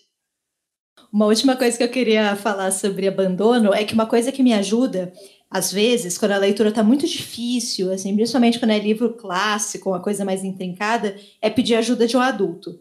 Assim, eu não costumo é, procurar resenhas ou informações sobre o livro durante a leitura, né? já falei que eu faço isso no final, mas quando eu estou quase abandonando, aí eu procuro alguma coisa, sabe? Eu procuro, às vezes, resenha, às vezes eu vou no, no Google Escolar lá e procuro alguma coisa, tese, artigo, para me ajudar, sabe? Porque eu não estou sabendo para onde olhar na leitura. Eu tô perdidaça, assim, eu tô falando, meu Deus, o que, que esse autor tá fazendo aqui? Não tô entendendo nada. Aí eu procuro ajuda e isso transforma muito a minha experiência de leitura, assim. Eu tive essa experiência muito com o Beckett. Eu estava lendo Beckett, não estava entendendo nada, tava uma loucura, Beckett maluco. E aí eu comecei a entender, assim, ler a respeito e tal. É, e aí eu entendi a proposta dele de literatura, sabe? E aí quando eu entendi, eu, eu, entendi a leitura e foi. E aí eu amei o livro, entrou nas minhas melhores leituras do ano. Eu lembro do Viagens na Minha Terra, também do Almeida Garrett, difícil, clássico português, romantismo. E aí, quando você começa a pesquisar sobre o contexto histórico, fica massa a leitura. Então, é isso. Assim, às vezes, pesquisar sobre o livro faz com que eu não abandone a leitura. Eu entenda, eu aprenda a olhar para uma outra parte que eu não estava olhando, sabe? É, essa ideia, é, Lô, essa ideia de chave de leitura, né? De como é, de mudar o olhar, né? Do tipo, olha para isso daqui que está acontecendo. Eu acho, eu acho bem importante, realmente no sentido tipo de, de você é, disposto, né? No sentido de buscar mesmo, né? É, eu acho que já aconteceu comigo também, muda completamente, né? Assim, não só, não só a interpretação, mas do tipo, ah, é isso. É isso que está acontecendo que eu estou tendo, estranhando um pouco, né? É, para mim funciona super essa ideia de chave de leitura. Não que exista uma forma certa de ler, mas é que, tipo, eu sou uma leitura relativamente iniciante, assim, eu ainda não tenho tanta bagagem, às vezes eu simplesmente não entendo o que está acontecendo. Então, um cara que passou a vida estudando ali, que né, entende aquele autor, conhece o autor, pô, ajuda, né? É isso aí mesmo, te dar uma chave, e aí a partir daquela chave você fala, ah, saquei, entendi. Então é isso que o autor está procurando. Para mim funciona, assim. É, só, só uma coisa, né? Não pensei isso, que você falou isso de não ter um jeito certo de ler, né? Porque eu acho que tem, uma, tem um problema, às vezes, nessa ideia da chave, ou até mesmo de uma crítica, que é o, o não, é, não é exatamente o que a gente está falando aqui, que é essa ideia do tipo, ah, o livro é sobre isso. E aí do tipo, ah, eu entendi que é sobre isso, só que eu ainda não gostei, tenho esses problemas, né? Não é para dar uma do. É, um único jeito de você ler ou de interpretar, ou de do tipo, se você não entendeu isso, então você que tá errado, sabe? Tipo, essa coisa meio, até quase condescendente, né? De, de ah, não, você que não. Não, eu entendi a proposta, eu fui buscar outra coisa, só que simplesmente ponto, né? Assim, é, é, é meio realmente para isso, para não falar que ó, existe só um jeito, né? Você pode, a partir disso, ter uma outra interpretação, fazer um outro tipo de relação. Não, sem dúvida. Eu acho que a gente tem que criar a nossa chave, né? O ideal é isso, é você ler e criar a sua própria chave. Mas quando você não encontra, você já está lá na metade do livro e você ainda está perdidaço, aí eu acho que vale a pena você procurar a chave de alguém. Assim. Mesmo que depois aconteça isso que você falou, cara. Falar, ok, mas não. não, né? Não é. Um, não, não. não, tem nenhum problema, né, nisso, né? Porque às vezes a gente tem uma coisa de a gente tá lendo e aí você não chegou ou não bateu isso, ainda que faça sentido, e você fica sentindo meio do tipo pô, será que o problema sou eu que tô lendo que não, não tô, mas simplesmente não funcionou para você, né? Assim, a gente tem essa, essa liberdade também. E acho que isso gera um outro podcast, mas existem livros que você sabe que são bons, você respeita, você entende a importância, mas você não gosta. Porque o, o ver a qualidade do livro não tem nada a ver com gosto. Né? Eu acho que as pessoas confundem muito. Tipo, eu não gostei, logo o livro é ruim. Não, cara calma aí. Você não gostou porque o gosto é algo muito abstrato. O gosto envolve a sua experiência de vida, a sua experiência de leitor, o seu momento. Como a gente falou, você pode ler um livro agora e não gostar e daqui a um ano curtir. Né? Ou ler um livro que você leu há 15 anos atrás e descobrir que ele nem era tão bom assim. Então, acho que separa isso, sabe? Gostos, é, você é absolutamente livre para gostar e não gostar do que você quiser. Mas o, o, livro ser bom ou não, eu acho que é outra caixinha. Assim. Tem muitos livros bons que eu não gosto. É que eu ia falar que essa ideia do bom, a gente daria no, dentro, enfim, nesse podcast futuro que a gente pode fazer, que eu acho difícil, que é essa ideia do, do, do, do que. da ideia da alta literatura, né? No sentido, né, de tipo. De tem autores que estão nesse do tipo. É, realmente o cara, eu entendo que é bom e tudo mais, que tem importância, mas você não gosta, acabou, ponto, né? Aí, no, no, e não tem não tem problema nenhum, né? Isso aí. Posso ir para a última pergunta? Desse, desse tópico aqui, que ainda Esse falta tópico, o próximo. Não. Falta o próximo Ó, para finalizar a parte do durante leitura. A Janaína do perfil Millennial Guerreira perguntou se a gente tem ressaca literária e como a gente lida com isso. Começa essa, Lu. Eu tenho, e eu lido com isso esperando passar. eu acho que é, eu, não, eu, eu sou de boa, assim. Eu sei que às vezes eu tô lendo muito e tô lendo num ritmo bom, e às vezes eu não tô, e aí eu espero. Eu espero eu estar com vontade de ler de novo. Eu lido com isso tranquilamente. Acho que tem algumas coisas que me ajudam a voltar a ler. Tipo, a gente já falou várias vezes, o novelão? O novelão ajuda, porque é livro que te prende, então se você está com dificuldade de concentração, acho que ele te agarra. Voltar para um lugar conhecido, né? um gênero que você goste, algum autor que né? seja aquele conforto, aquele quentinho, acho que ajuda também. Rotina, né? se eu estou sentindo falta de ler, eu tento que eu, todo dia, às sete horas da noite, eu vou ler meia hora. E aí eu começo a tentar criar o hábito de novo. Mas, de um modo geral, eu espero passar. Para mim, tá tudo bem, assim. Eu tenho bastante. Ultimamente é o, é o que eu mais tenho é ressaca, assim. E é o que ela falou, assim, eu. Então tem vezes que eu fico duas semanas sem abrir um livro e é isso, assim, se.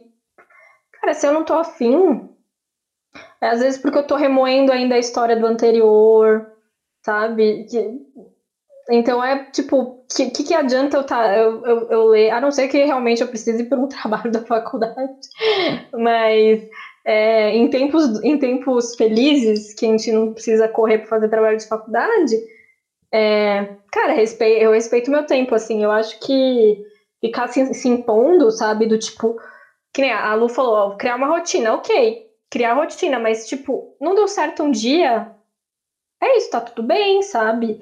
É, ficar, ficar com essas fórmulas do tipo, né, eu tenho que ler todo dia 100 páginas porque senão minha meta. Uh, calma, sabe? Porque é isso. Você vai estar tá realmente lendo, né? É isso. Muitas vezes acontece isso, assim, que eu, eu, a famosa história do Alfarol. Eu fiquei dois meses lendo o mesmo livro, gente. Né? Tanto que eu li duas vezes essa bagaça. Tipo, ainda não sei se gostei. Mas sabe, tipo, e, e, e, e depois dele, aí eu catei, foi o, livro do, do clube, até o Marrom Amarelo, que foi uma leitura mais rápida, e depois disso deslanchei. Foi um mês que eu li muita coisa, né, no mês seguinte. Então, livros mais curtos, livros mais, talvez, mais simples no, na sua forma, né, formalmente, mas... Então, depende. Então, eu, eu, respeito, que é isso, às vezes é isso, você precisa de um tempo para entender a história, sabe?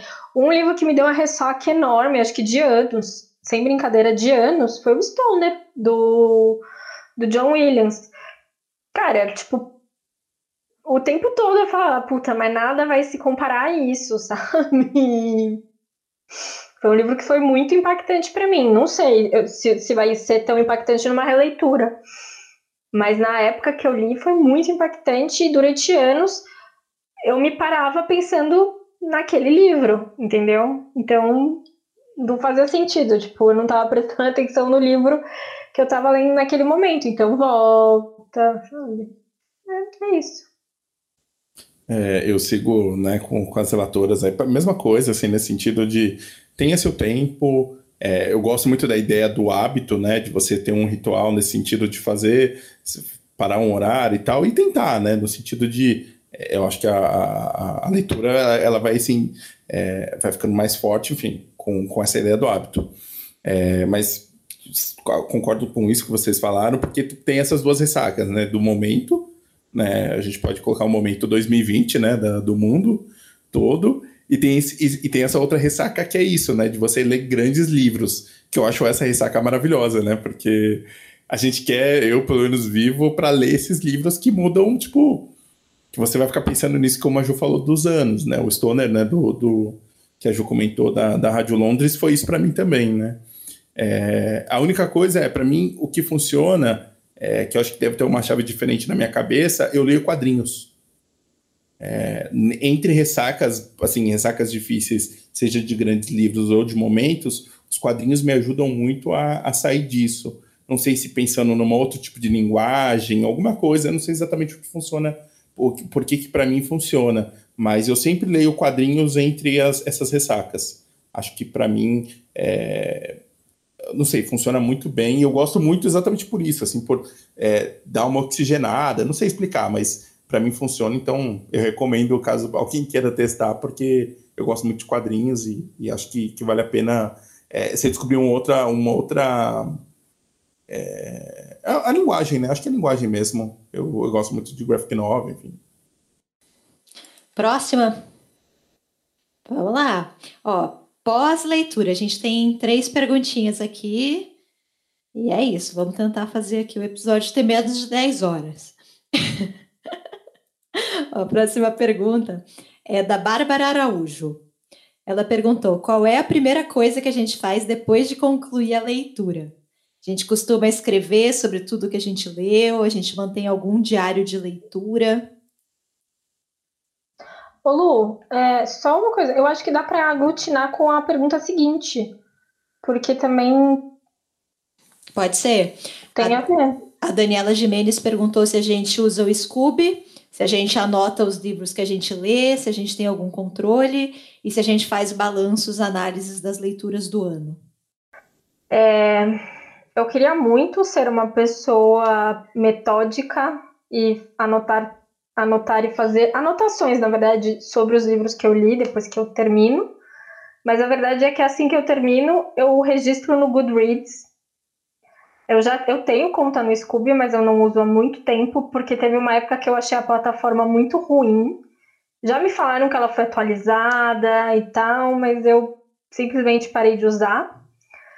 E então eu uso hoje em dia o Goodreads, não que ele seja incrível também, mas né? é o que eu uso. Eu acho mais fácil, eu acho o aplicativo um pouco mais amigável no celular, né? Na época que, Eu tinha baixado o aplicativo do Scooby, era muito ruim, isso já tem um tempo. Mas tá lá meu perfil do Scooby, que eu comecei usando lá em 2010. Então tenho registro das minhas leituras, acho que desde 2010. No Goodreads eu tenho. Um dia desse eu tava vendo é, o meta de leitura que, que enfim, a gente falou no, no, no, programa anterior sobre hábitos de leitura, né? Você vai, se, se você for no meu perfil, você vai ver que a maioria delas elas não foram cumpridas, as minhas, né? De meta de número. Mas eu achei legal porque aí, quando você põe é, desafios passados, eles ficam por ano. Então eu consigo ver o que, que eu li em 2013, o que, que eu li em 2014 de uma forma ali fechadinha, sabe? É, então, assim, o que eu tenho de registro é isso, esses aplicativos, se um dia esses aplicativos fecharem, eu estou na lama, porque, enfim, antes eu tinha, na época da, sei lá, da faculdade e tal, eu anotava num caderno, eu tenho vontade de encontrar esse caderno, eu não sei onde ele está, então provavelmente teria algumas coisas, mas hoje em dia é isso, é, depois que eu parei de escrever no blog, eu não faço mais nenhuma anotação, parei de escrever, porque, enfim tem ressaca literária e tem a ressaca de escrever, assim. Eu tenho tô com um problema muito sério de escrita. então eu não consigo, é muito difícil para mim escrever qualquer coisa. E então eu não faço mais resenha. As resenhas me ajudavam bastante nisso, né? Então eu também tenho esse registro do blog desde 2010, né, das minhas leituras, porque eu resenhava absolutamente tudo que eu lia. Mas acho que é isso, assim, eu não, não tenho aqueles diários, eu acho lindo aqueles diários de leitura, anotar frase, acho maravilhoso, mas, gente, a Juliana Brina, que faz uns, enfim, os diários maravilhosos de leitura, que, que anota por projeto, gente, não zero condições de eu fazer isso, eu não tenho esse nível de organização. E aí, a análise é isso. No final do ano eu olho o que, que eu li mais ou menos, mas eu não faço planilha de de, de gráficos, nada disso, que eu sei que tem gente que faz também. Mas não, eu olho, tipo, ah, tá, ali mais mulher essa vez. Ah, ali tá faltando, sei lá, outros países, a questão de, de pessoas negras e tal. Mas eu, eu vou meio que no olhômetro, assim, eu não, não faço essa conta tão certinha, assim. E você, Caleb? Como é que tá é, o, eu... planner? É, então, o, o Planner ajuda porque eu anoto só os, os, os, os, livros né, e quadrinhos que eu leio. Juliana fica brava porque eu separei livro de quadrinho. É, eu considero quadrinho livro, Juliana, não tem essa, mas é porque eu queria aumentar a quantidade de quadrinho que eu estava lendo, que acho que eram, não eram tantos. É, o Planner do ano passado para cá, acho que me ajudou nisso, nessa ideia de pelo menos marcar, e aí lá dá para você fazer umas graças de colocar país, colocar enfim, né, você pode brincar com, com isso da, da marcação. É, mas eu confesso que eu, eu, eu, tenho pensado ultimamente nessa ideia do diário de leitura, que daí acho que tá, traz até um pouco do que a gente falou aqui, que era essa ideia de quando eu comecei a ler, quando eu terminei, é, de, de, de, anotar lá mesmo, porque se eu não marco, se eu não marcasse, às vezes eu esqueço de marcar no planner e, e sei lá, o que eu usava para marcar era do tipo postar foto no, no, Instagram, sabe? Do tipo, li tal livro, assim. Então eu, eu confesso que eu, eu, eu, quero, eu preciso, eu queria ser mais organizado nisso, assim. É, e o do concluir a leitura, infelizmente, eu fecho o livro e penso: será que eu gostei do livro? O que eu achei dele? Não sei. Eu, eu realmente me faço sempre essa pergunta do tipo: sabe você fecha o livro e você pensa, hum, acho que foi legal isso aqui, hein? E, e, elabora um pouco, mas não, não vai muito além, assim. Essa ideia que a Ju falou do blog, quando a gente escrevia, era ótimo porque já te, a, acho que instigava, né, de você, é, de você pensar e você já analisar mais. É, e eu sinto falta disso. Então, acho que eu, essa ideia do diário de leitura me agrada porque me volta, me coloca de volta nisso do, do você terminou de ler. Lógico, tem coisa que você só você leu e foi, ok, não tem muita coisa, mas tem algumas outras que eu queria pensar e pesquisar mais e não faço. É, então acho que talvez, talvez eu, eu, eu, eu tente fazer esse, esse, esse diário no, no ano que vem. Isso do Scooby, eu não assim, eu uso o Scooby só para fazer troca, mais nada, porque eu me perco, enfim, eu, eu sou meio confuso. O Goodreads eu já comecei umas 15 vezes a usar, falando que dessa vez eu ia conseguir usar e não consigo. Então, é... tem gente que faz umas threads no Twitter, né?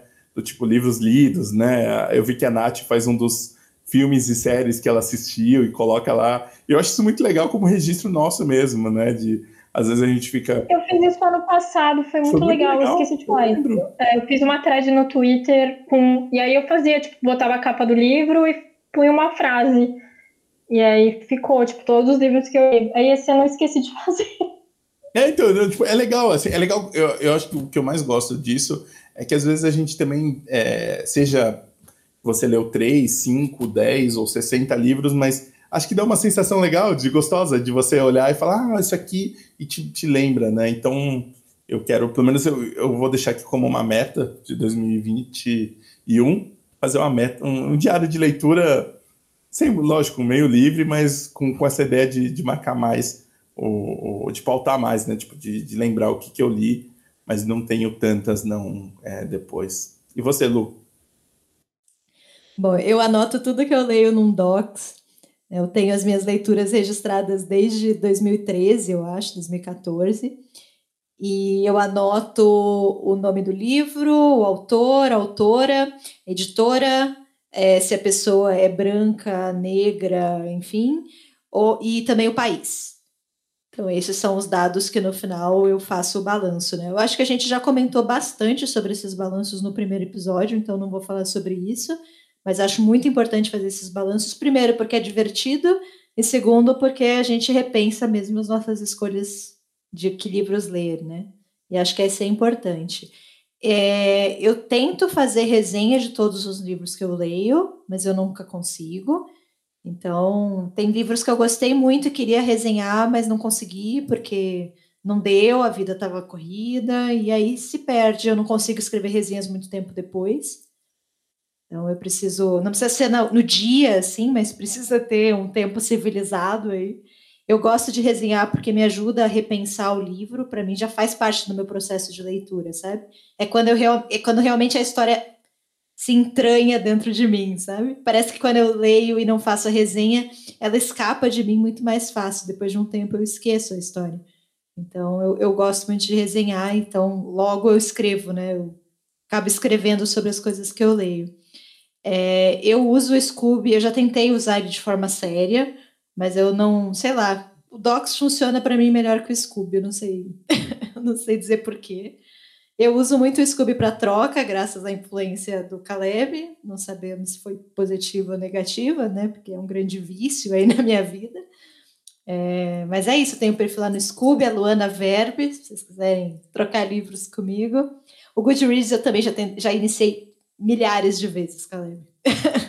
eu sempre falo de pagar, porque eu acho lindo, sabe, esses balanços que as pessoas fazem dentro da própria plataforma e escreve comentários do livro. Eu acho tão da hora, mas não sei por quê. Para mim não não rola.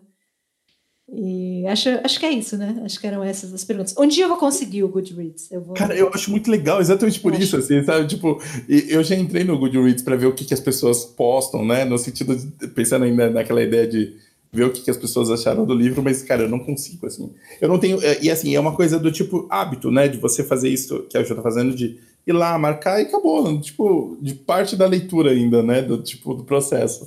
Mas, pô, pra mim não, não vai de jeito nenhum. Sim. Próxima? Última. Última, chegamos. Vocês acharam que a gente não quer finalizar, né? Vocês estavam aí pensando que já ia ter a parte 3. não, aqui é compromisso. A gente disse que acabar, a gente acabou. Ó, a gente teve algumas perguntas sobre leituras ativas. A Suzana Lima perguntou quais tipos de livros nos estimulam a fazer leituras ativas. Eu estou entendendo aqui leituras ativas como você correr atrás de informação, né? Você ir pesquisar mais sobre o livro. Acho que é nesse sentido. A Juliana Padron perguntou se a gente estuda alguns livros, pesquisando a parte alguns dos tópicos que eles abordam para se aprofundarem no assunto e acompanhar 100% do raciocínio do autor. E a Suzana Lima perguntou nossos critérios para garimpar leituras de apoio. Difíceis perguntas, hein? Pode começar, Ju. Começar? Eu vou, vou, vou começar militando aqui. É que eu tenho visto muita gente fazendo curso sobre leitura ativa e me incomoda um pouco. Porque, primeiro que eu não sei o que, o que é uma leitura ativa. A sua leitura é simplesmente passiva? É, é um nome meio complicado aí, na minha opinião. Mas, enfim, a partir do momento que você está lendo, você está praticando uma ação, sabe? Então, hum. É, outra coisa, porque eu acho que é aquela coisa de. É, são métodos de aprendizagem. Então, volta aquela ideia de que ler tem que te trazer alguma coisa e alguma coisa rentável, alguma coisa que você saiba aproveitar depois. Então, eu, eu não faço leitura ativa, nem para quando eu preciso da faculdade. É, é, fazer pego, pego livros teóricos, eu não faço esse tipo de leitura. A minha leitura é a, mesma leitura que eu faço para livros de romance, né? A diferença é que provavelmente eu, eu grifo mais e anoto mais em livros teóricos, mas eu sou aquela pessoa que fica tão desesperada que às vezes grifa a página inteira, sabe? Do tipo, ah, tudo é importante, porque se a pessoa escreveu é porque é importante, principalmente em livros teóricos. Eu já, já melhorei isso, mas Cara, eu não sei, assim, eu acho complicado, sabe? Eu acho que, a não ser que você realmente esteja estudando para um concurso, que você esteja. E aí você tem que fazer esses macetes, mas assim, eu acho que é, é perigoso você. Não é perigoso, enfim, tudo é perigoso, tudo é divino maravilhoso, mas assim, é eu acho complicado, sabe? Tipo, a leitura ativa, então ela tem que te trazer uma coisa, você tem que engrandecer, engrandecer depois dessa leitura, senão ela não valeu a pena. Eu não sei, eu tenho ficado incomodada com algumas coisas que eu tenho visto no Instagram, assim, eu fico meio, por que, que você tá fazendo isso, fera? Porque que é a mesma coisa do tipo, leia 28 livros em uma semana, né? Que tem uns cursos desses ultimamente. Essa é a leitura ativa também ou a leitura passiva? Porque aí você tá lendo. Eu não sei, gente, eu tô muito confusa com a, com a, com a juventude, com a juventude com esses termos novos, assim. Eu sei que eu vi uma vez uma pessoa oferecendo um curso e eu fiquei meio, mas por que isso, sabe? É, é para estudo ou é para leitura, sabe? Eu não sei, eu acho que você lê do jeito que você acho adequado, sabe? Então, a minha leitura é a leitura da Juliana, que provavelmente não vai servir para ninguém, assim, sabe?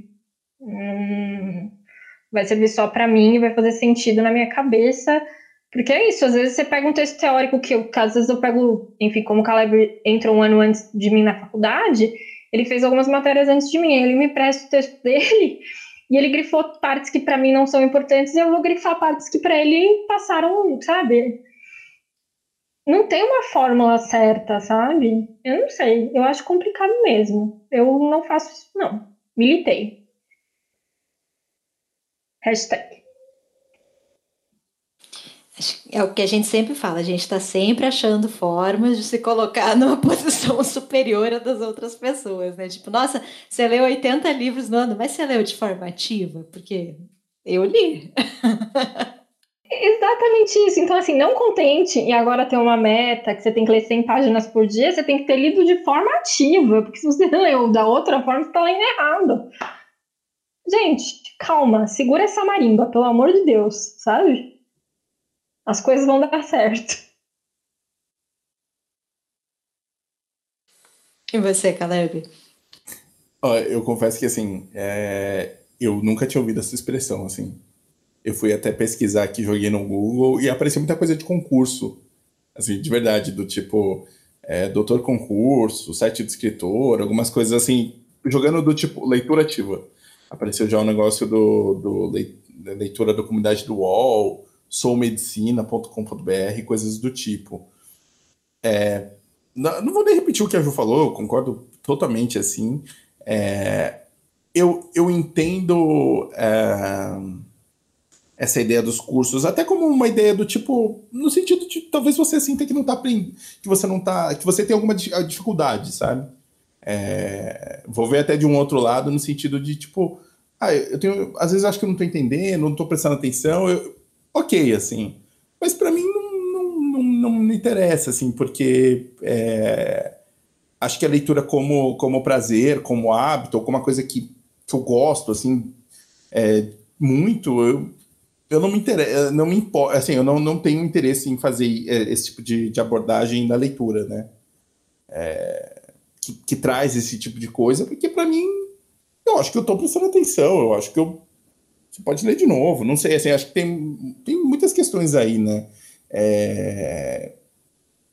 E sei lá, essa ideia de, de sempre ter um tipo de função, né? De você. Essa coisa utilitária, né?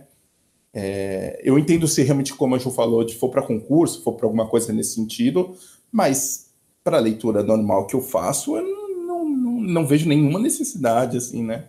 É, mas ok, das pessoas que quiserem buscar é, se aprimorar em algumas coisas, existem essas técnicas né, de concentração, de leitura, de você ler mais ou coisa do tipo, mas eu não sei, assim, não, não me interessa também, assim, de verdade, não, não é muito. E eu só queria é, colocar, responder aqui a, a, essa última parte da pergunta, que a Suzana fala dos nossos critérios para garimpar leituras de apoio, que eu achei, que eu achei interessante também que é, é difícil, né? Assim, no sentido de, tipo, às vezes a gente busca artigo científico, né? Eu, normalmente busco algum tipo de tese, alguma coisa de sites ou é, de pessoas que a gente conhece que estão sempre falando das coisas.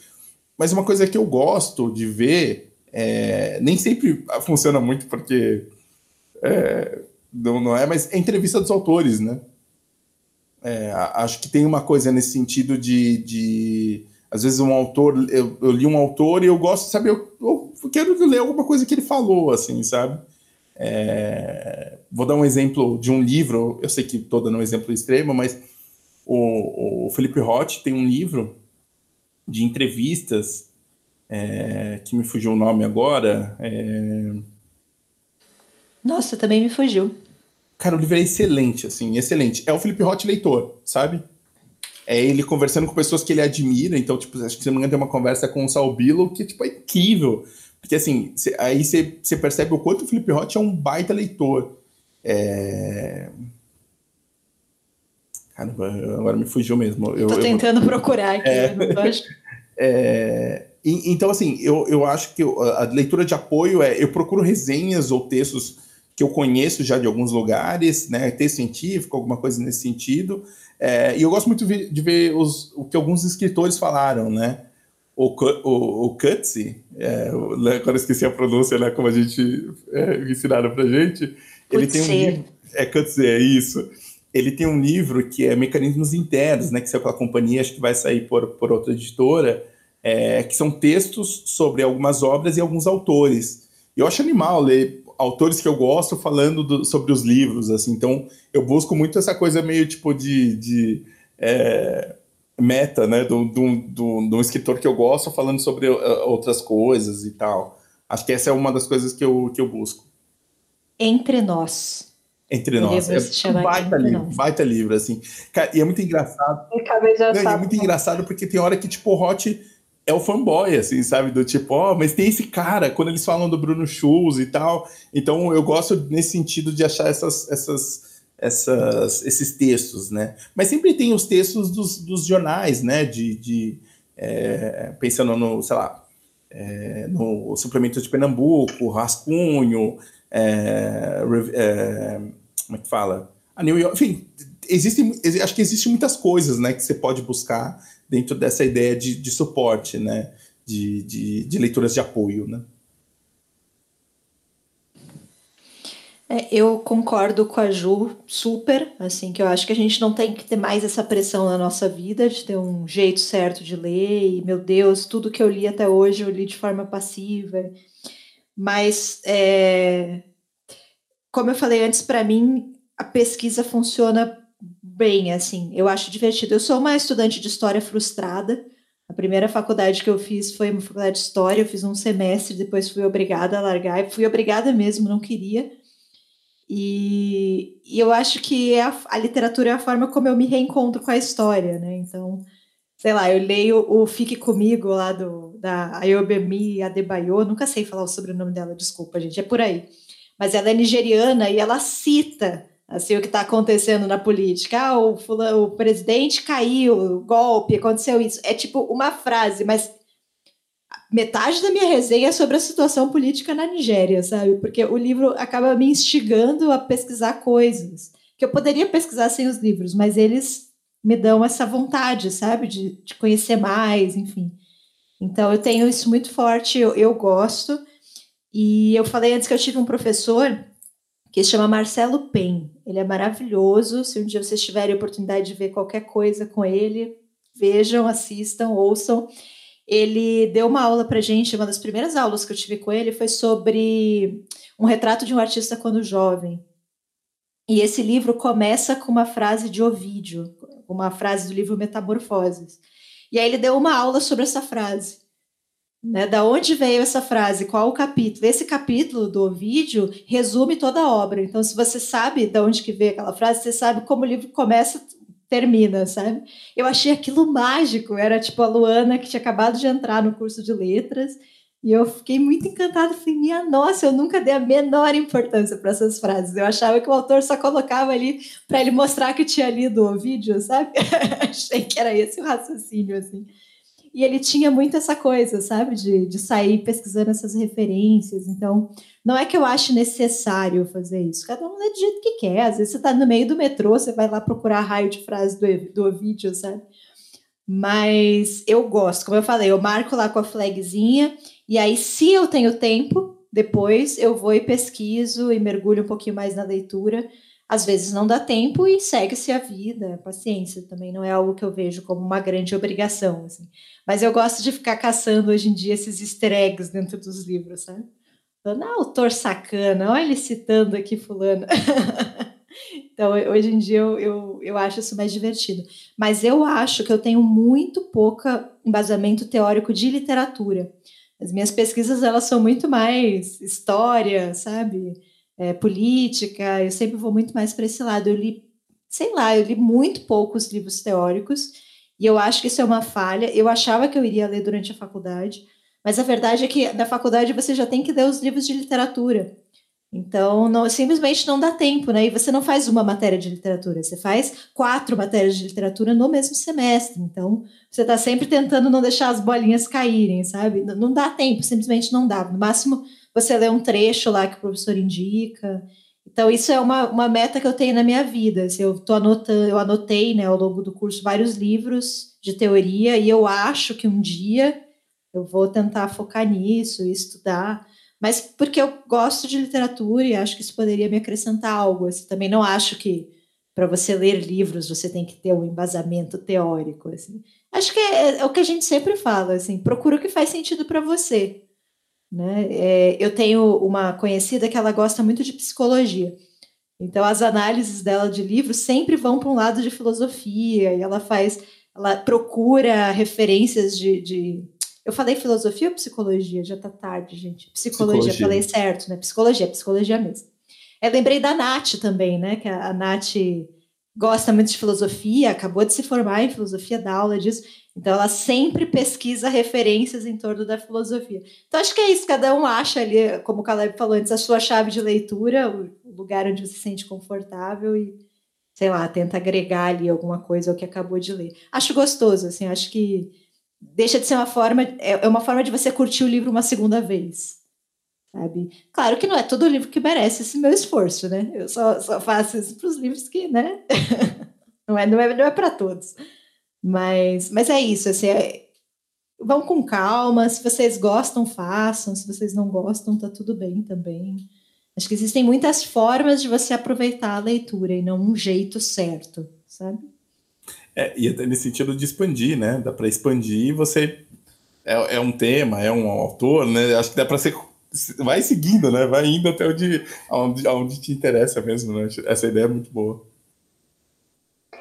É, só para concluir, assim, o que eu tava no meu pensamento, é que, assim, é, é que eu acho que essa, essa, essa nova técnica que se vende como a forma correta de se ler, para que você de fato renda. Eu acho que tem essa, essa questão de render mesmo, né? Tanto que o Caleb. Eu, eu, eu, eu, no momento que eu vi isso, eu relacionei a concursos, eu nem fui ver, e de fato é um, uma técnica usada por concurseiros, e faz todo sentido, gente. Concurseiro é um outro tipo de estudo, é uma coisa ainda mais que você tem que ler leis, sabe? Então você tem realmente que precisa ali da palavra-chave, do não sei o que, do, do esquema de cor, faz todo sentido. Agora, às vezes, para ler uma, uma coisa que você está lendo por diversão, você começar a fazer esse tipo de coisa, acho que será que será que vale a pena, sabe? Se, se exigir fazer isso só porque você vê que as outras pessoas estão fazendo, enfim. É, e sobre essa questão que a Lu falou da, da faculdade, eu também eu, eu acho que a minha base de, de teoria literária assim é quase zero. É, eu queria muito ter mais, tanto que eu tentei ir para algumas matérias disso, só que é muito engraçado. Por exemplo, eu fiz uma matéria de literatura comparada que foi justamente a que eu li o Virginia Woolf. E o professor não, quer dizer, ele indica, né? Porque como a gente estava em quarentena, ele teve que botar os textos, os textos, alguns xerox no, no Moodle, né? Que é a nossa plataforma lá. Mas eu fico pensando se fosse no presencial ia ser muito um se vira aí, amigão, sabe? E, e quais textos teóricos eu vou ler para fazer uma leitura, uma literatura comparada, né? Porque justamente pegar essas duas, duas obras, né? Uma delas que eu vivo falando que é da Virginia Woolf, mas o outro é um, um livro de um autor francês. Como que eu vou juntar essas duas obras? A partir de qual teoria? A partir. Eu não faço ideia. E aí eu saí pedindo ajuda para todo mundo. Caleb me deu uma lista gigante de livros. Eu não consegui ler, tipo, um terço daquilo. É, li alguns textinhos aqui e ali. E foi o que deu para fazer, sabe? E, e, é isso. Vai ser um, um estudo que, se eu quiser manter, vai ter que ser lá adiante, porque assim, a, a para piorar, porque eu gosto de me meter o que em enrascada. Então, o, o, meu projeto de mestrado é em literatura comparada, então eu vou ter que vou ter que me deparar com esses textos. E aí eu não sei como é que vai ser. Não faço a menor ideia, vai ser Deus no comando. Mas isso é coisa para se pensar, tipo, depois de 2021, que eu ainda não terminei a faculdade. É, eu queria só comentar uma coisa aqui, que essa questão, uh, é, fora as outras, né, que eu fiquei pensando nas epígrafes, né? É, eu, adoro. adoro. quando, eu adoro quando eu entendo, eu já sei qual que é, ou consigo fazer a relação. 99% das vezes não, né? Porque, né, às vezes são algumas coisas, mas eu gosto disso. De, e até quando você terminar de ler, você olhar de novo, porque tem um outro significado, né? Eu acho muito interessante. É, acho, enfim, muito legal. É, eu acho que é literalmente easter eggs. Assim, eu lembro de, de, ele falar também da, das estátuas que tinha na casa do, do, do Casmurro, né? Do, do Bentinho. Ele tinha todo um significado, ele citava né, a casa, as estátuas, tinha todo um significado. Eu falei, caramba, olha aí, né? A gente geralmente, eu pelo menos meio o nome da estátua, ninguém se importa, né? Tipo, passa adiante. Mas também eu acho que são grandes autores que fazem isso, né? Que, que constroem de uma forma onde tudo ali tem um significado, né? Onde nada é por acaso. Então eu, eu acho que essa sensação é legal mesmo, Caleb, de você. Ah, entendi. Isso, né? É, e, não, e, e, só uma última que é do tipo, cara, assim, pensando nessa ideia, nisso que a gente falou aqui de, de que a leitura não precisa ter um, um né, um servir alguma coisa, cara, é, o meu, meu objetivo é ser um bom leitor, assim, sabe? Tipo, ser um leitor que, que consiga fazer essas relações, essas outras coisas, um leitor curioso, assim, sabe? Tipo, meio com uma ideia livre, né? Me interesso também por crítica, né? Tipo, mas... É, eu lembro sempre, eu, sempre, eu sei que não é uma comparação muito boa, mas eu lembro da entrevista do Veríssimo, né? Que ele falava que ele tem estava lendo cada vez mais crítica do que ficção. E aí ele falava que era mais ou menos como uma pornografia, né? Que você está consumindo, mas de certa forma né, não é exatamente a mesma coisa, que ele estava consumindo cada vez mais a crítica, né? Mas eu gosto dessa ideia de, disso, assim, sabe? Tipo, de buscar. Eu, meu objetivo é ser um bom leitor, assim. Acho que só a última coisa antes de eu terminar, eu preciso falar que eu falei que tem gente vendendo oficinas realmente de, de oficina de leitura. Eu fiz uma, não de leitura ativa, uma ah, muito legal ah, Juliana. Olha, olha aí, olha aí. Eu Os cursos de quarentena. Eu não, não nada. Não, é uma oficina, chama, chamava oficina de leitura, mas quem deu foi a Gabi Barbosa, que é o arroba uma certa Gabi no Instagram, no Twitter e tudo mais. A Gabi é de Era, O mestrado dela foi sobre clubes de leitura. Então, ela fez uma oficina para. É, na verdade, é um panorama sobre a leitura através dos tempos com os teóricos entendiam a leitura. É uma oficina muito divertida, assim, eu me diverti muito, foi um curso muito legal. Então, assim, ela nessa parte teórica, ela vai a partir desses autores, o que cada um entende por leitura. Então, essa visão e a questão do clube de leitura, né, que é uma parte importante do, do, do mestrado dela, né? Como que, como é que, qual a importância de um clube de leitura, essa questão da leitura coletiva, enfim, eu adoro isso. Então foi muito legal, né? Eu achei engraçado, porque aí depois eu vi uma outra oficina de leitura, que era justamente para ensinar, ensinar a fazer leitura ativa. Eu fiquei meio, não era da Gabi, só para explicar, é, de outra pessoa, eu fiquei meio, rapaz, mas o que, que é isso aí? É, e aí eu fiquei meio incomodada. É, mas, enfim, recomendo procurada. Você se interessa por essa parte de histórica mesmo, né? Do tipo, a leitura através dos tempos. É muito legal mesmo o curso da Gabi. É, ela, ela oferece de vez em quando, fiquem atentos no Instagram dela. Eu fui da primeira turma. Ela disse que acho que ano que vem ela vai, vai ampliar ainda essa oficina. Provavelmente vou fazer de novo. É, foi muito legal, eu recomendo. É, é, eu acho que é isso. Eu, outra, outra oficina que eu fiz que foi muito legal, agora na quarentena eu virei a louca desses cursos, foi uma com a Raquel, com a Raquel Toledo, que, que em breve também vai estar aqui no nome da leitora em algum momento, é, que ela fez sobre autoras russas. Então isso para mim também é interessante, porque me ajuda a ampliar meu, sabe? Então ela, ela, assim, tanto os livros teóricos como livros de autoras que eu não conhecia, eu fiquei muito feliz de ter feito aquele curso, foi, foi maravilhoso. E, e eu acho que é isso. Talvez o meu aprofundamento é muito mais ir atrás de alguma coisa, alguma aula, alguma palestra, mesas. Eu adoro participar de um congresso, gente. Me chama para o congresso, eu vou. Tá? Nem tá falando, eu só vou e assim, acho maravilhoso. Sou a louca da palestra, adoro. Tanto por isso que, por isso que acho que a gente gosta tanto da Flip. Porque aí você está vendo outro falando sobre a sua própria obra. Eu acho isso maravilhoso, mas eu gosto também de ouvir críticos falando sobre as obras, né? Então, essa questão de congressos e palestras eu gosto demais de, de ver e de, de estar lá, eu gosto mesmo. Então, eu acho que talvez a coisa que eu mais me aprofunde, como eu não tenho essa base do que, tipo, ah, qual qual corrente teórica vou ler, sabe? Vou ser crítico marxista ou crítica whatever? Eu acho que eu vou, eu vou normalmente para essas palestras. É, eu acho que é isso, falei demais. Eu adoro ver mesa com autor também. Eu sou a louca do evento, né? Acho que a gente, na verdade, nós três somos. É, e as pessoas acham que eu só estou indo lá pegar autógrafo. Não, às vezes eu presto atenção. Às vezes acontece. Mas eu acho interessante porque o autor fornece a chave de leitura dele, né? A gente está falando aqui sobre chaves de leitura. E eu acho sempre curioso saber qual é a chave de leitura dele, porque às vezes eu discordo. E é legal, né? Às vezes eu gosto muito de ir na mesa, principalmente quando eu já li o livro, né? Principalmente, sei lá, vai falar sobre um livro específico, um lançamento. E, e não é que eu esteja querendo saber mais do que o cara que escreveu o livro, né? Não, não é essa a questão. Mas é porque eu acho justamente isso, que o livro pode ter muitas chaves de leitura e a do autor é uma opção. É uma delas e existem outras possíveis. Então, eu acho muito curioso quando ele dá a chave, eu falo, não sei, não sei se eu concordo. É, e eu sou a pessoa que vai na Flip e leva um caderninho para anotar as palestras, as mesas. E eu, eu tinha um Moleskine que eu anotava desde a primeira Flip que eu fui e ele sumiu. Eu acho que em 2015. Eu não, não. sei onde ele tá. Sim.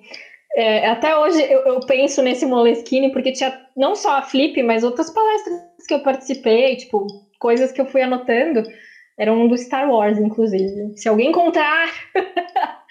é... Eu não sei se está aqui comigo em algum recôndito do meu armário, mas eu acho que eu perdi mesmo, assim, sei lá, em alguma viagem eu deixei. Então eu sou essa pessoa que vai em mesa de autor e anota. Eu, é muito difícil. Eu adoro, adoro fazer essas coisas. Então. Fui até pegar, porque eu vi a Ju. É, é, sempre que eu ia na Flip, eu e a Ju, a gente praticamente não se encontrava. Não sei porquê. Acho que a gente, cada um tava na sua loucura de mesa lá. Mas ano passado eu fui em algumas mesas com a Ju. E eu vi ela com esse caderninho. E eu falei, meu Deus, como eu nunca tive essa ideia. E aí copiei descaradamente eu ganhei esse caderno lindo aqui da Paula, uma amiga minha, e comecei, comecei a fazer aqui, tô, tô amando isso, é que aí veio a quarentena e estragou tudo.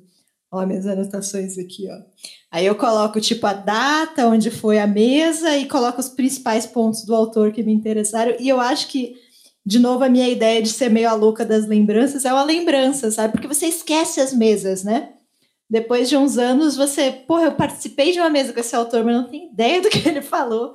Não, e às vezes, acho... é ótimo, né? Tipo, você gostou Exato. pra caramba, você saiu vibrando e e você é. não guarda, né? Então eu, eu, fiquei pensando em todas as mesas que eu não lembrava mais, achei a ideia da Jumassa e fiz aqui o meu próprio caderninho.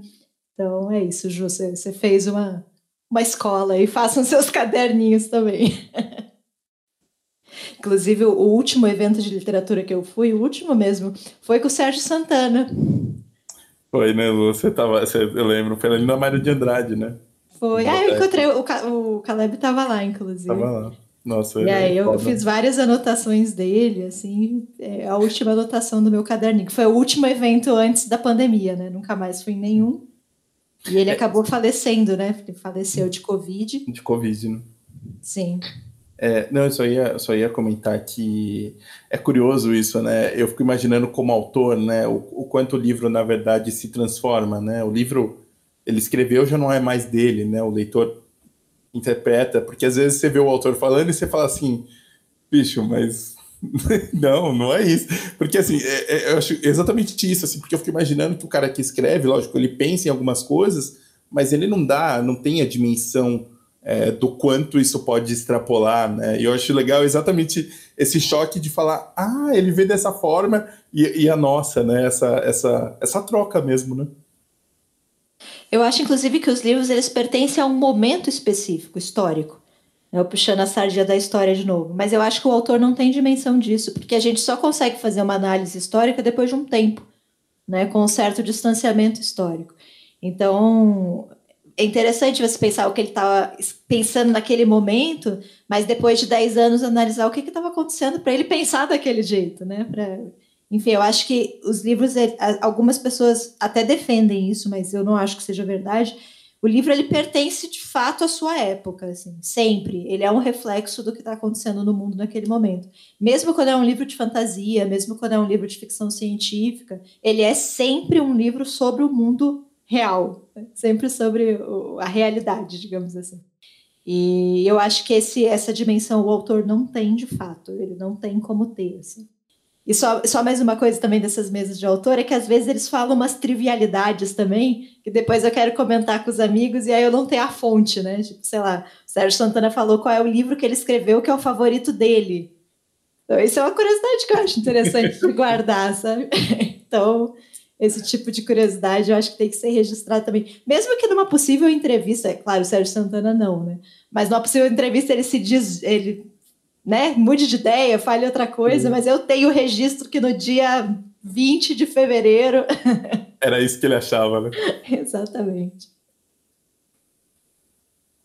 Ó, começou uma chuvinha aqui, então sinal de que o podcast está no final aí para não ter interferência externa aqui. Acho que é isso, né? Ó, eu gostei desses episódios, achei que renderam, achei que ficou, ficou bem legal. Pô, gostei demais. Eu também acho. Não, e, e, e, acho que ele engloba, de certa forma, um pouco de coisas que a gente veio costurando no, nos podcasts desde o começo do, né, do, do, nome do livro, né? Acho que a gente já deve ter dado várias pistas ou várias ideias, né? Eu falado algumas coisas, mas acho que aqui condensado ficou bem legal. Condensado em cinco horas. É. É o máximo que a gente é capaz de fazer. é, né? É, é, o melhor, assim, é o, é o jeito que a gente lida com as coisas. A gente está se esforçando, né? Mas ó, muita gente na nossa última live, né? O nome da notícia falou que, meu, pode deixar grande que a pessoa ouve três, quatro vezes aí e acompanha. Parcelas, né? Parcelas, Suaves lógico. prestações. Lógico. é isso, né? Mas Comentem, né, o que vocês acharam aqui das nossas respostas, se tem alguma discordância. Mas é isso, gente. Ó, redes sociais, mil. Instagram, nome do livro podcast. Sigam a gente no Insta, porque esses dois episódios né, de hábitos de leitura a gente fez baseado em perguntas, que a gente, enquetes né, que a gente postou por lá. Então, para nos ajudar aqui com as pautas, sigam a gente no Insta. E com é, belas perguntas, né? Belas, belas perguntas, assim. Vamos agradecer, né? Vamos Panorama agradecer completo de leitura, né? Assim, achei. enfim, a Lu que fez a, a divisão, né, dos antes é, pré-leitura, né, durante, mas mesmo assim as perguntas foram excelentes. Então, muito obrigado para todo mundo que, que acompanha e que, que participou aí. Fiquei feliz com o número de perguntas também. A gente sempre Sim. tem medo de, de, ter só talvez nenhuma. Sim. Ou aquele amigo que manda aquelas duas perguntinhas na maciota do tipo, vai, pra dar uma força, né? né? É. Tipo, é, né? tipo, fale sobre tal assunto, né? E aí a gente vai embora. É, pelo menos a gente não precisa, sei lá, inventar o nome das pessoas, né? É, ah, a Ana João. mandou. É, a Ana Maria.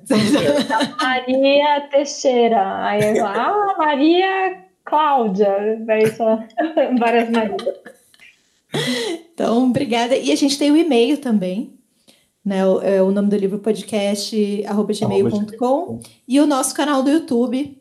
Se inscrevam no nosso YouTube. A gente tem a nossa live todo primeiro sábado às 19 horas, que a gente faz o nome da notícia, comenta aqui as, os principais bafões aí do último mês no universo dos livros. E os episódios então... nossos, né, do podcast também vão lá pro, pro, pro YouTube. Então, se você é uma dessas pessoas que deixa a gente rolando enquanto no YouTube, enquanto está fazendo alguma outra coisa, tem também os nossos episódios que a gente grava aqui remotamente. Isso aí, gente. E é isso. Fiquem bem, sobrevivam a mais uma semana.